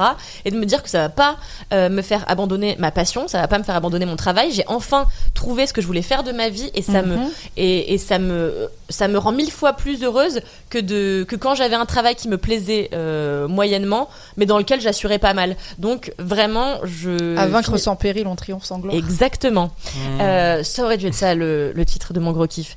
Euh, Alors, si tous nos gros kiffs ont des noms de proverbes, j'aime bien. Insupportable. Non, mais c'est magnifique ce que tu dis, c'est hyper important et précieux. Ah, c'est vrai, merci Anthony. ça me fait plaisir parce que j'étais là. Qu'est-ce que je racontais aujourd'hui? Non, bah, c'est très bien. Et t'es arrivé en disant je râle, je passe une mauvaise journée, en partie parce que les gens ils mettent trop longtemps à répondre, j'en ai marre et Ouais, tout. c'est dur. Tu t'es aussi lancé dans une industrie autant long, donc euh, Ouais. tu vois, je me dis côté Ou t'es public. tributaire de un milliard d'autres Ouais. personnes à qui tu Oui. que t'as jamais vu de visu et tout. Il y a tellement d'intermédiaires. Ouais, Mais c'est ça. En fait, c'est courageux de pas se reposer sur ses acquis et de- d'aller, de, foncer, de se challenger, de dépasser les refus et de persévérer en fait. Ouais. Mais forcément, tu progresses puisque chaque refus, c'est Inch'Allah. Une bah, une étape de plus vers la réussite, tu vois. Enfin, c'est Oui. une personne de moins qui aura à te répondre oui ou non. Exactement. C'est vrai. Je sais pas si c'était logique, mais dans Non, ma mais j'ai compris. J'ai ouais. compris. Au moins t'es fixé. En tout cas, accrochez-vous. t'apprends de chaque refus. Exact. Oui, ça c'est sûr. Il y a Flo. Forever qui dit c'est grave inspirant, on est ensemble. Bah Donc, merci beaucoup. On est ensemble. Euh, mais voilà, donc euh, croyez en vous, vous laissez pas abattre euh, à chaque porte qui va vous claquer à la gueule parce qu'a priori il va y en avoir un certain paquet. Courage. Courage. Et merci Kalindi. Je vous en prie. Alors, bonne nouvelle. Deux bonnes nouvelles. première bonne nouvelle, j'ai réglé mon problème de clé, j'ai toutes les clés de l'appart, mon mec peut pas ouvrir à sa pote qui est derrière la porte, donc c'est vraiment un moment de vie chiant, mais sa pote a accepté de venir jusqu'au... En fait, mon appart pour ouvrir de l'intérieur, faut tu sais, que tu tournes la clé à fond, et c'est ça qui ouvre, qui Ah, la merde. serrure quoi. Genre c'est une porte blindée et tout machin. Non, il a pas une radio. Non, mais je vais pas lui dire force notre porte alors que Ouais, t'es dedans. Bref, mais sa pote étant adorable, elle vient jusqu'ici pour que je lui donne les clés et après elle repart. Donc euh, tout va bien. Je Bah, n'ai pas trop speedé. feu dans la baraque, quoi. Ah oui, non, mais s'il y avait le feu, je pense qu'il y a une sécurité ou une gardienne qui ferait quelque chose, tu vois. Mais en effet, c'est la connerie, tu l'as fait une fois, pas deux. On l'a faite. C'est la première fois depuis qu'on habite dans cet appart qu'on l'a faite. On l'a faite. Deuxième bonne nouvelle, j'ai une super idée. Je vais intercaler entre chaque kiff un nom de playlist de Matisse parce que c'est toujours hilarant. Oh, Aujourd'hui, je vous propose écoutez Chéri FM et restez digne. Attendez, attendez, attendez. Est-ce qu'on peut faire euh, name dropper mes playlists aussi, s'il vous plaît, alors? Bien sûr, si elles sont hilarantes, on peut. D'ailleurs, Tu sais on quoi, prochain live, on met ton Spotify. Après là, si je change et tout, ça va être Mais chiant. en fait, on m'a demandé mon Spotify sur Twitter, mais je n'ai pas Spotify, j'utilise Apple Music. Et Ah, le d'ailleurs, mec. je vais en parler bientôt. Très bien. Bientôt un kiff que j'espère être brandé quand même, Teasing. Apple Money là. On aimerait. Mathis, c'est quoi ton Oui. gros kiff? Alors, Attends, attendez, excusez-moi. Quoi? Il y avait une image qui vient de me venir en tête, qui... mais j'ai la moitié des informations pour une fois dans ma life. Euh, par rapport au kiff de Kalindi, c'est euh, une drag queen dans RuPaul's Drag Race qui dit un jour Continue à toquer à cette porte, à force de toquer, ils vont peut-être pas t'ouvrir, mais au moins tu vas finir par la défoncer. C'était mis en C'est une anglais. belle image. Oui. Je pense à une certaine rédaction qui a fini par te dire il faut arrêter de postuler chez nous, madame, vraiment. Il est vrai. Tu as continué à toquer à cette porte jusqu'à ce qu'on te Tu peux le dire Non. Oui, tu peux. C'est. Télérama. Vraiment. Elle euh, a tellement harcelé Télérama de... mais parce que je voulais bosser à Il y a Télérama. genre tu 10 vois. ans, tu vois, j'avais 20 ans et je voulais bosser chez Télé. C'était mon rêve, c'était d'être une journaliste de ciné snob et c'était euh, de faire le masque et la plume et Télérama, tu vois. Et en fait, j'ai écrit tellement de mails, on m'a écrit Madame, arrêtez de nous envoyer des mails s'il vous plaît. Nous avons bien reçu vos 500 premières candidatures et nous ne donnons pas suite puisque vous avez 20 ans et pas d'expérience. Donc euh, adieu. À la fin, du coup, elle était chez Mademoiselle et c'était trop cool. Cher Télérama, vous avez le seum. Exactement. chais. Mathis, c'est quoi ton gros kiff? Mon gros kiff euh, répond au fait qu'on dit souvent que j'ai des kiffs de vieilles personnes. On dit oui, euh, t'es pas vraiment né en 98. C'est bon, on n'est pas sur TikTok euh, finalement. Trop donc, euh, contente que t'abordes ce sujet. Mm. J'ai un coup de gueule après. Vas-y. Et donc récemment, j'étais à la comédie française. En train de regarder. Les vrais vieux, ils disent au français. Oui, mais moi je veux pas faire le snob au, au français. Bah après, faut aussi que les Ah, gens comprennent de quoi on parle. Ah je savais pas. C'est à la comédie. Ah bah si, si, ils adorent dire ça, ils adorent. Comme ça, tu comprends pas. Et ils sont derrière Oui. l'interlocuteur a l'air un peu perdu. J'ai réussi ma mission de vieux con. Ah, voilà. Et donc, euh, donc j'étais à la comédie française pour une pièce qui s'appelle La mort de Danton. Voilà, parce que je suis vraiment une vieille personne et qui avait été d'ailleurs le, titre d'un documentaire euh, et le sujet d'ailleurs d'un documentaire d'Alice Diop, euh, dont on a parlé dans un épisode précédent. Vous, vous chercherez. Euh, et donc, euh, en fait, suite à ça, ça m'a replongé, ça m'a fait complètement replonger dans une passion d'enfance euh, étrange. En CM2, j'avais un instit euh, passionné d'histoire euh, et qui euh, nous en parlait pendant des plombs. Il nous disait venez, venez, on venait s'asseoir sur l'estrade et puis il nous racontait l'histoire comme on nous raconte des histoires. C'était beau. Et des fois, il était en mode bah attendez, je vais vous projeter euh, tel film qui reconstitue, etc. Et il nous projetait la Révolution française où il y a des scènes de guillotine. Let's go et voilà. Et nous, les petits CM2, enfin, ils étaient tous en mode oh, waouh. Et moi, j'étais vraiment. en C'est moins pire que Nuit et brouillard en cinquième, tu vois. J'allais le dire. C'est que deux ans plus tard à l'échelle d'une vie, CM2, cinquième, et vrai. franchement, Nuit et brouillard, t'es là. C'est chaud, ma chaud. gueule. Donc euh, voilà, donc des petites têtes sur des pics, des, des trucs de guillotine et tout. Et là, après avoir vu donc euh, la mort de Danton euh, qui passe jusqu'à juin à la Comédie Française, mise en scène de Simon, Simon Delétang, euh, l- je me suis dit, et si je retrouvais ces films que j'ai regardés en CM2 et que, que je les rematais? Oh là là, c'est incroyable, je suis tombé dans un vortex. Parce qu'en fait, c'est pas bien, hein, évidemment. Ouais, c'est des fictions, enfin c'est des docu-fictions historiques a- avec pas beaucoup de budget, quoi. réalisation. a- mais y a- déjà, le casting, c'est n'importe quoi. Euh, parce qu'ils ont mélangé des nationalités de plein de gens, genre euh, Danton, euh, il est joué par un mec qui parle allemand, enfin c'est un Autrichien, donc ça n'a aucun sens. Et ils sont doublés, ils sont doublés avec le cul évidemment. Yes, ma passion. Et du coup t'as un mélange avec un jeune François Cluzet qui joue Camille Desmoulins. On a Christopher Lee somehow qui joue un rôle aussi. Mais qu'est-ce qu'il Il fait n'a- là Il n'a rien à faire. C'est sa romane quand même, Christopher Lee, pour celles et ceux qui l'ont pas, quoi. Il y a Michel Galabru qui joue trois répliques et qui s'en va. Attends, mais t'imagines, t'as vraiment un jour, il y a Michel Mais Galabru et Christopher Lee Ouais, dans la même pièce. Ils ont fait le catering ensemble. Genre, ils ont mangé leur sandwich, la pause entre Tu deux veux faire une tournages. euh, party de ce truc Et il y a euh, Dominique Pinon aussi, euh, il y a Jane Seymour. Enfin, ça ça n'a aucun fucking sens. Moi, j'attends Keanu Reeves, tu vois. Enfin, let's go, quoi. À ce stade, t'es en mode, ah bah Louis XIV en fait, enfin Louis XVI. du Après, coup, ils ont bien pris DiCaprio pour jouer euh, Louis XIV, putain, temps. Dans L'homme au masque de fer. Un film pas bien que j'ai vu 38 fois. J'adorais ce film. Moi aussi, je t'ai trouvé Oh une là love de DiCaprio bien. dedans. Bien sûr. Et euh, Jeremy Irons, bon, voilà, un peu d'aide. Et donc, et donc là, c'est un film. euh. C'est un film de, de 89 avec genre deux parties qui durent chacune 2h45. Et genre, ils ont un budget, euh, je crois que c'était 300 millions de francs. Évidemment, c'était un échec commercial, enfin, comme toutes mes histoires préférées. J'a- j'a- J'adore C'était un regarder les échec pages. commercial comme toutes mes histoires préférées. C'est un En bon vrai. titre d'aubi- d'autobiographie, tu vois. c'est vrai, qui serait un échec commercial? Euh, pareil. Et donc euh, voilà, je prends juste euh, beaucoup de plaisir parce que du coup, euh, la plupart des trucs sont fact-checkés par un historien, donc euh, c'est, tu peux y aller à peu près en fermant les yeux. Il y a deux, trois trucs qui sont pas vrais. Mais puis en plus, il y a un truc un peu drôle, je trouve, à regarder des trucs historiques quand tu commences à connaître vite fait les bails essentiels de la période. Genre dès que je vois Mara dans son bar dans la série, je mode- et en fait, c'est pas la scène où il se fait buter dans son bar, donc c'est pas, c'est pas grave. C'est pas une chanteuse. Non, Mara, c'est. Mara, c'est si, foufoune dans ta bouche, Ah oui, bien sûr. voilà. Incroyable DJ, mais ça s'écrit pas pareil. Il avait son jingle dans la tête. Waouh. Tout à fait. C'est un son qui s'appelle Foufoune dans ta bouche Mm. et qui fait Foufoune dans ta bouche. Très bon son. Streamer ça fort, l'équipe, comme Voilà. on dit dans Alors le milieu de la Mara dans son bain, C'est euh, du sang Magali. plus que du. Ouais. Oui. Pardon. c'est- difficile d'enchaîner avec vous quand même. hein. Euh, bon, la cocarde, la cocarde, la cocarde. Non. La révolution Danton. Et du coup, en gros, vous avez une première partie qui s'appelle les années de lumière où on a euh, tout ce bail de genre euh, Ah, ah, la cour euh, et en face t'as le peuple qui a faim. Tu fais bien la cour. Avec genre une, ré- une réelle qui est genre hyper méprisante. Globalement, le peuple est complètement con. ils chantent le- les slogans qu'on veut bien les faire Est-ce qu'ils sont un peu sales Ouais, évidemment. Ah ouais, top. En fait, t'as Un peu tous gueux, les pires quoi. clichés que tu peux imaginer Mm. sur les films d'époque. Donc t'as des trucs où vraiment ils sont tous guindés comme ça. Tu vois les figurants faux qui sont un peu en mode je joue un noble, hein, c'est ça. Et, et derrière t'as le peuple en mode ah regardez il a les dents là avec le Nesquik là comme ça, tout dégueu. Ils sont ah j'ai faim et genre vraiment tout, tout le début c'est genre le contraste entre les deux et euh, comment euh, Louis XVI comme une grosse miskine, euh, on va lui dire en fait on aimerait bien que tu partes de Versailles et que t'as plutôt à Paris. En fait non, on préférait que tu sois prisonnier. En fait non, on va te couper la tête. Et comme ça, ça règle les problèmes. Exactement. Mais du coup, ce qui est assez intéressant, c'est que Qui tu joue vois. Louis XVI déjà? Euh, Louis XVI, c'est. Euh, Gérard. Balmer, comment il s'appelle? Belmar? euh, Non, non, pas Belmar. Non. Ah, il y a Christopher Lee, hein, les gars. Tout est possible. Olivier Mine, non Jean-Pierre Belmer, non. Jean... Balmer, Balmer, Balmer. Comment s'appelle le film? Euh, la Révolution française, euh, les années lumière et les années terribles. Les années terribles, c'est euh, la deuxième partie qui où, où ça part en couille parce que euh, Robespierre, parce que tout ça, parce que la guillotine. Et typiquement, ça permet d'apprendre Peter des, Ustinov. des- Non mais c'est n'importe quoi. C'est n'importe quoi le casting. C'est n'importe quoi. Euh, Louis, il me semble que Louis XVI c'est celui qui jouait dans Boulevard du Palais, je crois, si je dis pas de bêtises. Une, une série, enfin, Ouais, il a c'est fait ça. que des séries euh, françaises, genre France 3, quoi. Enfin, Jean-François Balmer. Voilà, Jean-François. Et j'étais pas très loin. J'ai dit Jean-Jacques. Je ou vois pas du tout qui c'est. Bah, petit rôle télé Bah, globalement. ce que t'as dit, non? T'as pas dit Belmer Non, j'ai dit Pierre Belmar. Je suis celui qui raconte des histoires. C'est pas, pas- pas la même personne, pas le même, euh, pas le même vieux. Euh, et donc, Il y a voilà. Sam Neill. Non mais Sam Neill, film aussi- Jurassic Park. il y a aussi Edouard Baird qui a fait de la figuration. Il a joué un pendu et Samy la série. Voilà. Non, mais Mais si attends, mais Christopher Lee et Samy Nasseri et Sam Neill, c'est incroyable. Ah, mais attends, mais il y avait le CNC avait trop de sous, ils ont tout mis dedans, ils étaient là, faites ce que vous voulez. Il y a Liliane vois. Rover. Bon, j'arrête. Incroyable. Plus, ça m'a tué. C'est génial C'est le plus grand camoulox de l'histoire du cinéma.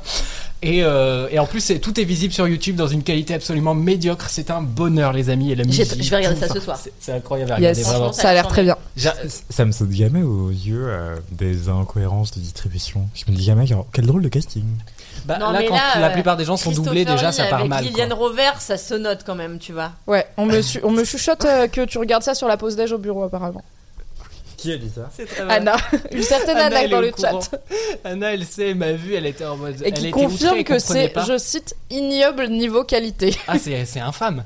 Et, J'ai et- trop hâte de mater Mais ça. ça permet d'apprendre des trucs de fou. Genre, typiquement, il y a un moment où il y a un certain monsieur Guillotin qui arrive avec une petite invention comme ça. Il va voir le roi, il lui dit Regardez, c'est rigolo, ta petite tête. Et, et du coup, il lui montre avec un petit quignon de pain ou je sais pas quoi comment ça coupe. Et le roi, euh, qui est un peu euh, connu pour être bon avec euh, les serrures, avec les mécanismes et tout, il est en mode Mais attendez, j'ai une meilleure idée. La lame, vous allez plutôt la faire comme ça et ça coupera beaucoup mieux. Et la scène où il va se faire guillotiner, il lève la tête, il regarde la lame et la lame, elle est comme ça, il est en mode Ouais. Ah ouais. J'aurais peut-être mieux fait de fermer ma gueule. Et moi, je suis en mode, les chats historiques comme ça sur écran, euh, pff, incroyable. Non, mais bravo, tu mais vois. voilà, pourquoi- mais, c'est- mais je pense que c'est problématique à plein de niveaux. Euh, Les femmes, elles ont trois répliques. Le roi, il a l'air très sympathique. On est un peu peiné pour lui. Les révolutionnaires, ils ont un peu l'air barjots du cul.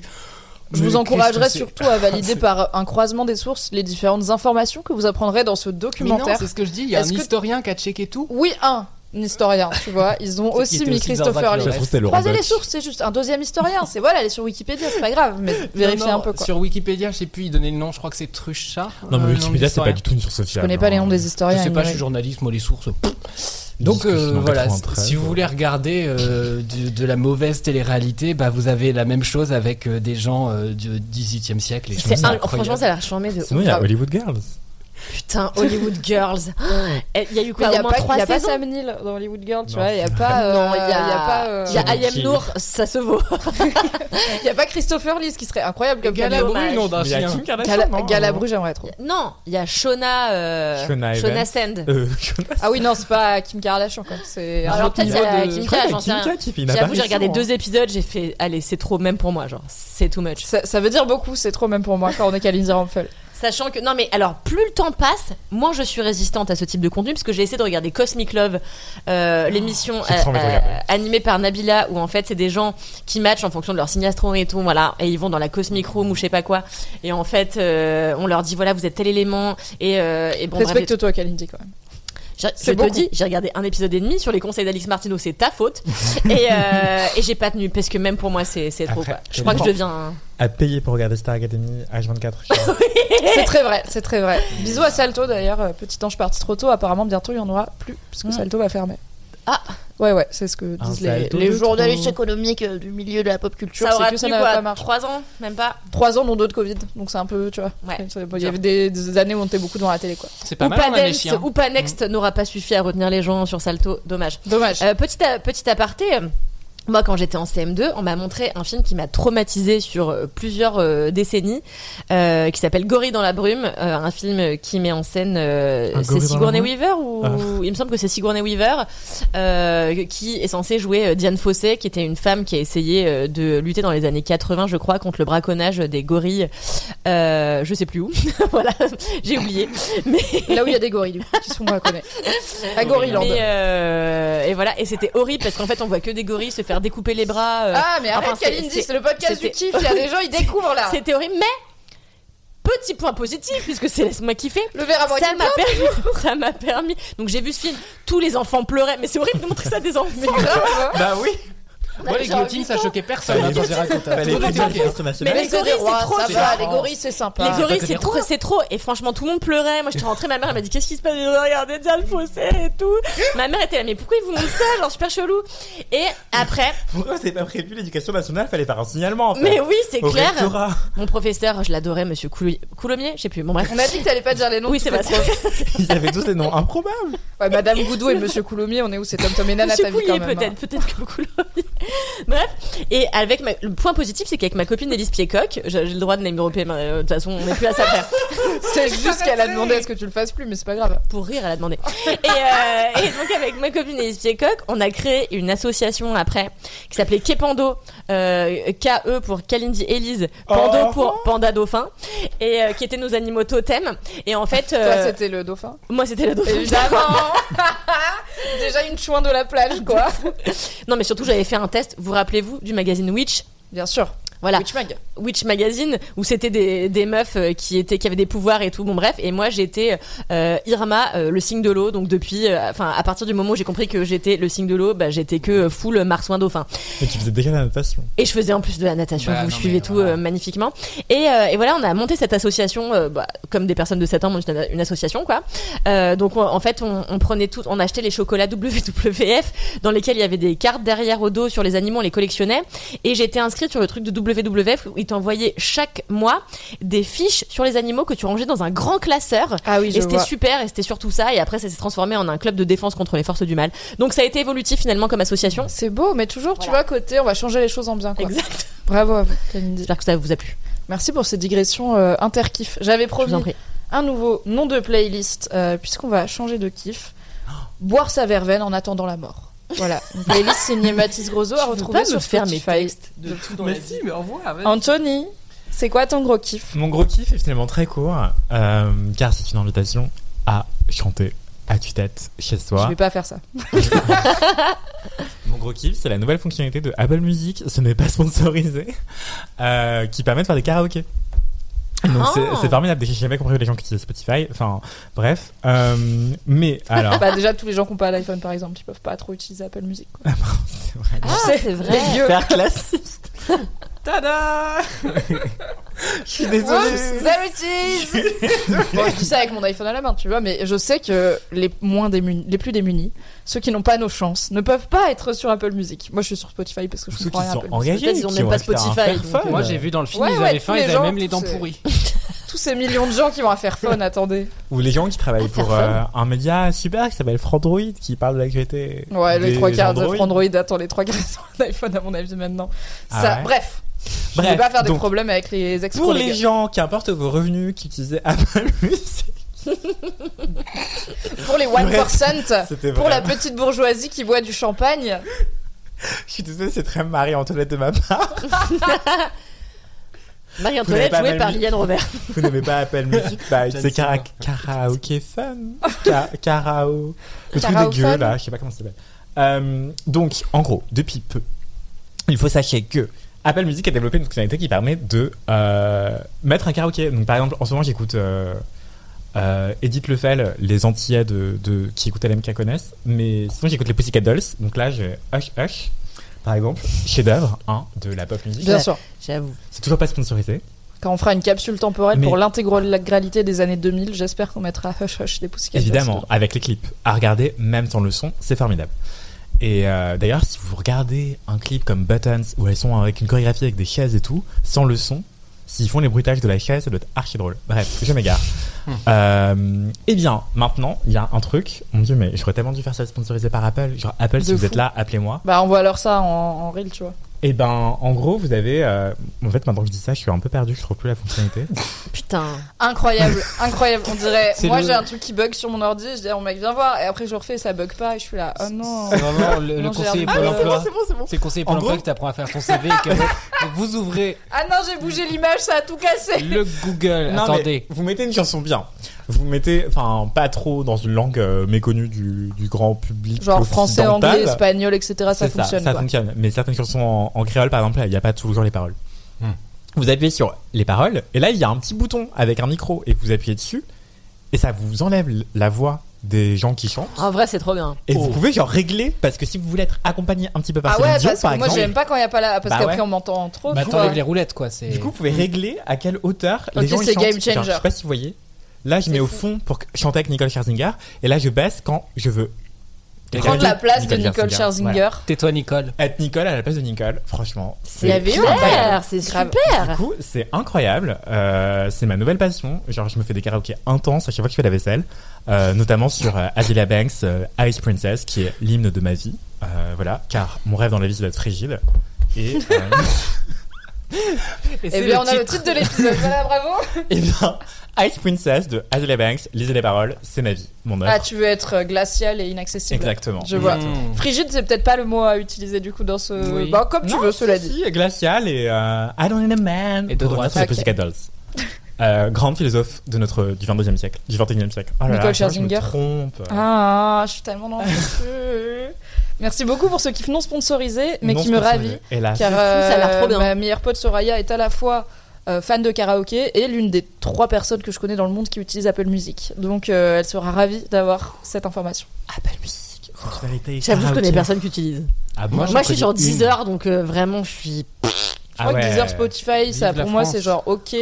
Après il y a des gens qui sont soit sur des trucs de niche, Non, mais Deezer, soit sur Apple Music. C'est abonné moi, chez Orange et que c'est compris dans ton forfait et que t'as la Bah non, non, gens moi, qui je prends Deezer en dehors de. En Orange, moi, partie je suis parce que c'est français. Du coup les gens ils se disent. Ça euh, parle- Oui, je suis oui. pas sûr que ce soit Il paraît que les traitements français. des. Si, si. Ah ouais Si, c'est Ok. encore Très peu français. renseigné sur Deezer finalement. C'est encore français. Après, euh, Le fait que ça s'appelle Deezer, ça me dégue. Pourquoi waouh. C'est T'aimes nul. pas les heures Enfin, Non, mais le nom est naze. Ouais, Apple Deezer de Music, ils Zouk. sont pas vraiment fait chier non plus si tu veux. hein, tu vois, c'était, on va faire de la musique chez Apple, on appelle ça comment J'ai pas entendu. Dealer de Zouk Deezer de Zouk, c'était ça Oui, j'ai entendu, j'ai entendu, mais c'était gênant, genre. Mais non, non, bah, Apple Music adore le fait qu'ils soient tellement genre dans une position hégémonique qu'ils se disent nous on est la musique. Bah, c'est comme ça qu'on finit par dire je comprends pas les gens qui ont pas Apple Music. en oubliant qu'il y a juste des gens qui ne peuvent pas car ils n'ont pas le bon matériel. Merci Qu'il beaucoup. manque de la brillage. Non, je rigole. Euh, Merci d'avoir offert le karaoké à presque tout le monde. Du coup. Non mais en vrai, ma- mon kiff, mon gros kiff, finalement c'est le karaoké et s'octroyer être son propre karaoké avec ou sans Apple Music. Hmm. Oui, parce qu'en vrai, euh, surtout si vous êtes chez vous, euh, vous pouvez tout à fait mettre YouTube avec les paroles et euh, ça fait presque Voilà, pareil. il y a des vidéos sur YouTube qui sont gratuites, qui sont déjà montées pour ça. Sinon, vous mettez instrumental et vous ouvrez les, les paroles sur un autre onglet et vous lisez les paroles. Surtout que, en fait, les textes des chansons sont souvent sous-cotés. Je suis toujours impressionné par les gens qui connaissent pas les paroles, qui chantent des trucs mal. euh, et qui croient avoir compris. Bon, après, je dis ça euh, sans faire du gatekeeping, hein, vous faites ce que vous voulez. Mais parfois, c'est juste dommage parce qu'il y a des textes qui sont vraiment, vraiment, vraiment magnifiques. euh, Comme celui de Hush, en vrai, c'est Comme super, ce Nicole Scherzinger. ou Idée Noire là de Lavillier ou je sais plus comment il s'appelle. Ah qui- oui, bah ça oui. Oui, c'est un peu plus un chanteur à texte. Bernard Lavillier. Bernard Lavillier. C'est Le podcast Dis-toi, c'est le chanteur préféré de mon daron. C'est un bon moyen mnémotechnique parce que Bernard loves Bernard. Tu vois, les Ah. Bernard. euh, Celui qui a une boucle d'oreille Ouais, Bébé. d'oreille qui est un peu euh, citoyen du monde. Il a Oui, roulé sa bosse, tu Non, vois. euh, c'est Il aime bien aller à. Cuba et boire du rhum, quoi. C'est clairement un marin. Et là récemment j'ai appris Ouais, que Nekfeu était sorti avec Caricaturé. Bon, déjà j'ai appris que Nekfeu et Orelsan étaient deux personnes différentes. Et euh, C'est vrai qu'ils se ressemblent tous. hein. de ouf. Les rappeurs Ah, blancs. attends, quand même. C'est une vanne. Faudrait les mettre l'un à côté de l'autre. Et on les a-t-on déjà vus dans la même pièce Oui. Ouais, ouais, attends, mais moi qui suis reine des sosies. fait un feat chaton. Attendez, moi je me suis insurgée parce que je je en tant que reine des sosies, je trouve pas. hein. Non, mais Pour ils se ressemblent Nekfeu et pas. Parce que genre. non, mais de la part d'Anthony, j'ai l'impression. En vrai, ils ont à peu près la même coupe et une énergie de mec dépressif. En vrai j'ai jamais écouté ces gens. Et euh, mais je sais plus où j'étais mais je suis tombé sur l'info que Caricaturé et Nekfeu étaient sortis ensemble et je Je me sais suis dit. Oh, c'est incroyable et tout euh, parce que Caricaturé elle est sublime et du coup je me suis dit Nekfeu aussi, peut-être qu'il a écrit C'est euh, clair. Extrêmement BG, Nekfeu. Je, je sais pas à quoi il ressemble, mais euh, j'ai Bah, j'ai Pour un googlé. 2002, t'es pas hyper à la page. Heureusement qu'on n'est pas sur TikTok. des ressemblait à Orelsan. Ça n'a aucun sens. Non, mais j'ai- je savais pas que c'était deux personnes différentes. J'ai pas dit qu'ils se ressemblaient, je sais pas à quoi ils ressemblent les deux. Je croyais que c'était un nom composé. Ah. Genre Nekfeu, c'est son prénom. Orelsan, Oui, peut-être que Orelsan c'était le, le nom d'artiste de Nekfeu, mais en fait je crois qu'il s'appelle Ken ou un truc comme Qui ça. s'appelait Bah genre Patrick Necfeu Mais le pauvre. Bah oui. Après, ça a l'air d'aller, tu vois. Enfin, non, oui, parce ça a qu'il a l'air en dépression permanente, c'est pour, c'est pour ça qu'il fait mais- du son, mais Du, ça a pas l'air de s'appeler Ken le problème, tu vois. du coup, je suis allé voir euh, les, les éventuelles chansons d'amour qu'il aurait écrites, et il y en a, Il en a au moins plein. deux qui s'appellent Galatée et l'autre qui s'appelle Elle pleut. Les textes sont sublimes. Ah bah oui. Voilà. Nekfeu, il est fort. En vrai, je connais pas trop de trucs, mais je sais que Nekfeu, il est fort. Et on parlait tout à l'heure de gens qui ont des noms compliqués comme Jacques Daniel, euh, des noms composés compliqués. Euh, je connais un mec qui a date une meuf qui s'appelle Lily Galatée avec un C'est tiret. beau. C'est joli. C'est très joli. Et aussi, au bout de trois mois, il m'a dit On a rompu, elle est un peu princesse. Et je lui ai dit Bah oui, elle s'appelle Lily Galatée. et elle va que dans des bars du premier. Évidemment que c'est une princesse. C'est pas très surprenant. No shame. J'ai No vraiment ça. C'est super, mais tu vois, il y a un pattern où je suis là. Je recommande le Nelson. d'ailleurs. Elle aussi, des fois, elle dit des trucs comme Mais pourquoi les gens ils ont pas tous Apple Music tu vois? Je pense, je pense. Je confonds tellement Nekfeu avec l'homme pâle. Non, mais c'est ce vraiment juste les rappeurs blancs Bah, dépressifs. c'est hein. compliqué là maintenant. Ok, je vais vous faire mon gros kiff euh. Ego Trip, à savoir me faire prendre en photo. C'est mon gros kiff de la semaine puisque je l'ai fait Oh. deux fois cette semaine, dont Oh, une fois à poil. Je serais Ça, curieux de bien découvrir un nom de playlist euh, avant que tu Ah oui, développes. pardon, un nom de playlist, merci. merci, merci. Alors, Mais ma, tu préférée, mais vous la Spotify connaissez. Est-ce que ça existe De quoi Je sais Peut-on devenir influenceur je Spotify sais pas, j'ai 400 Bah, tu abonnés peux sur avoir un Spotify. Spotify ça compte. original comme euh, Lena Situation, par exemple. Bah, techniquement, Et, les euh, playlists, les gens ils peuvent payer pour être dedans. hein. Ça, ça existe. Les Alors, attends, payent les il gens y a-. Est-ce que t'as la, t'as la fin de tête? J'ai la dégaine de Michel Houellebecq, la fatigue de ses. De ses lecteurs. Ah, C'est la ma dégaine de playlist de la Michel Houellebecq, la fatigue de ses lecteurs. Ça Ah, fonctionne. c'est vraiment Voilà. le plus doué d'entre Mais ils nous. sont hein. pas il est fatigués vraiment ces très fort. lecteurs Ah si, Ah, si, je si, pense pour que en si. avoir lu un peu, si on, on est fatigué à la fin. Ah, ok. Fatigué au début, on est fatigué pendant, on est fatigué à la fin, Merci j'ai Mimi arrêté. de comprendre mes J'avais playlists. adoré la carte et le territoire. Pardon, excusez-moi. Comme plein de gens. du coup, je me suis fait prendre en photo deux fois par des professionnels ou semi-professionnels. On est mercredi, je me suis fait shooter dimanche et hier. Euh, donc c'était trop bien et ça faisait un petit moment que je l'avais pas fait de façon pro. Qu'est-ce qu'il y a? Pourquoi ça glousse là-bas? On dirait les fonds font la classe là, tu sais. Qu'est-ce qui, qui est passage là? Je me suis C'est lui. fait shooter. C'est Non toi. mais t'as dit je me suis fait shooter euh, lundi dernier et Oui. j'ai dit à Stalingrad. C'est super drôle. horrible. Vous êtes épuisant. J'habite dans le 19e arrondissement. Euh, du coup, Kalindi comprend encore mieux la vanne. Bref, cette vanne n'est pas très euh, région friendly finalement. Déjà qu'on est de droite sur les trucs Apple, on va pas commencer à Ça être fait que deux ans euh, que je suis à Paris, parisien j'ai le au centre. droit. C'est de droite d'aimer Apple. Ouais. Oui. Aimer les trucs de riches et Apple, c'est globalement être de droite. Ouais. T'as, t'as peu de gauchos qui sont là. Fin au capitalisme, Attendez. sauf Tim Cook, mon gars, t'inquiète, fais-nous des petits, ab- des Sondage. petits iPhones plus chers tous les ans, y a pas de problème. Pour ma défense, j'ai utilisé le même iPhone 7 pendant 7 ans. Ah il y a Lenny qui me dit je savais que ça allait être le kiff de Mimi mais je sais aussi que Mimi elle déteste quand on lui dit je sais que ça va être ton kiff. Donc j'ai rien dit. Eh bien c'était mon kiff. Voilà tu avais raison. C'est fini. Merci Oui. d'avoir écouté. c'est fini. Merci voilà. À jeudi prochain. Euh, non oui du coup dimanche je me suis fait shooter. Euh, j'ai fait mon premier shooting de nu. Arrêtez. Je me suis fait photographier. Voilà. On est très académie française. On parle français ici Bernard Pivot. J'ai été photographiée Hmm. par un artiste qui fait de la photo de nu qui s'appelle le cerf tout nu. Si vous voulez le suivre sur Instagram c'est cerf comme l'animal. C Et, euh, et il avait prévenu qu'il alors Serge, je sais pas, tout nu, c'est facile. Quand tu vas voir son compte, il y a beaucoup de gens tout nus. Je m'abonne tout de suite. Euh, c'est un mec qui s'appelle euh, Alexandre et qui s'est mis à la photo de façon pro il y a deux ans, euh, non même un peu moins, et qui fait des très belles choses avec des drapés et des lumières très très jolies, très euh, intemporelles, un peu la, comment on dit, la belle odalisque ou un truc comme ça, enfin bon, un truc très tableau. Et il shoot Waouh, beaucoup de corps c'est magnifique, différents, euh, beaucoup de voilà d'identités J'ai de genre, euh, de style et tout différents. Et c'est des gens tout nus et il shoot aussi beaucoup de mecs tout nus, ce qui est assez rare. Généralement, Oui. les mecs qui ont un compte de nu, que ils dit ont des gens tout le temps les mêmes personnes dessus Oui. et c'est des meufs bonnes. Là, au contraire, il y a une belle diversité de profils dans les personnes qui photographient. Il fait aussi beaucoup d'autoportraits de lui tout nu, ce qui est pas hyper courant, pareil, chez les photographes. euh, et en plus, enfin voilà, il est pas forcément euh, ultra stock dans les canons de beauté. Il a pas un six pack à la Channing Tatum. Hmm. Et j'ai vu qu'il prenait des, des réservations pour ce week-end à Paris pour deux heures de, de photos. Donc j'ai dit, Banco la caravane, allons poser à poil. Quoi, la caravane Banco la caravane. C'est une Bah expression. oui, enfin, mais vous avez quel âge Vous êtes trop jeune ou quoi Je Bah pense. oui. je pense que Non, mais de la part de Mathis, ça m'étonne de ouf en fait, c'est pour ça. C'est vrai. Oui, c'est parce qu'il écoute pas les grosses têtes. Pardon, pardon. Je Attendez, je vais googler Banco la je caravane, ça vient Non, c'est sûr, c'est sûr. Ah oui. Oui, oui, non, je Je sais. suis assez fasciné par les gens qui sont Ah clients anonymes alors qu'ils Ça sont vient tout nus peut-être et qu'il y a leur de- visage. Ça vient peut-être de la cité de la peur. Bon, je sais pas. Vous vérifierez chez vous. C'est possible, ouais. Euh, Attends, donc- tout le monde Même les hommes. Tu Quoi peux mettre un pseudo après ton truc, j'aurais mis Mathis Grosob moi après un shooting comme ça. Voilà. Hop, vous l'avez chez vous Pas Mathis Grossophobie, comme c'est Ouais. mon. C'est assez Non. intéressant. euh, Ouais, c'est très joli ce qu'il fait. Et euh, du coup, bah, il a loué tout simplement un Airbnb à Paris. Et je me suis pointée dimanche 16h en disant bonjour, enchanté. On ne s'est jamais vu. Je n'ai jamais posé à poil. J'imagine qu'on va y aller. Du coup, je vais me déshabiller et puis on va y aller. Euh, lui, il travaille beaucoup sur la lumière et comment elle tombe sur les corps. Donc, il est moins dans. euh, il va pas me dire, ok, soit sensuel, soit machin. Il va plutôt me dire, amène ta jambe un peu plus à gauche, amène ton bras un peu plus à droite pour que la lumière elle tombe sur, tu vois, telle partie de ton coude et tout. Donc, j'avais un peu l'impression de poser pour du dessin de nu, plus que de faire un truc euh, quand j'avais. J'ai eu la chance d'être photographiée en lingerie par Dorothée Gaston. Euh, J'en avais parlé notamment sur ma chaîne Twitch. Et euh, c'était beaucoup plus dans, ok, qu'est-ce que tu veux renvoyer comme énergie Euh, C'est quoi ton rapport à ton corps Avec quoi t'es à l'aise Avec quoi t'es moins à l'aise Est-ce que tu veux voir les photos pendant et tout Là, c'est donc ça, c'était avec Dorothée. Et là, avec Alexandre, c'était un mood différent où j'avais vraiment euh, plus l'impression que c'était lui l'artiste et moi, du coup, le sujet des photos. Mais c'était aussi très intéressant. Ça m'a pas déplu du tout.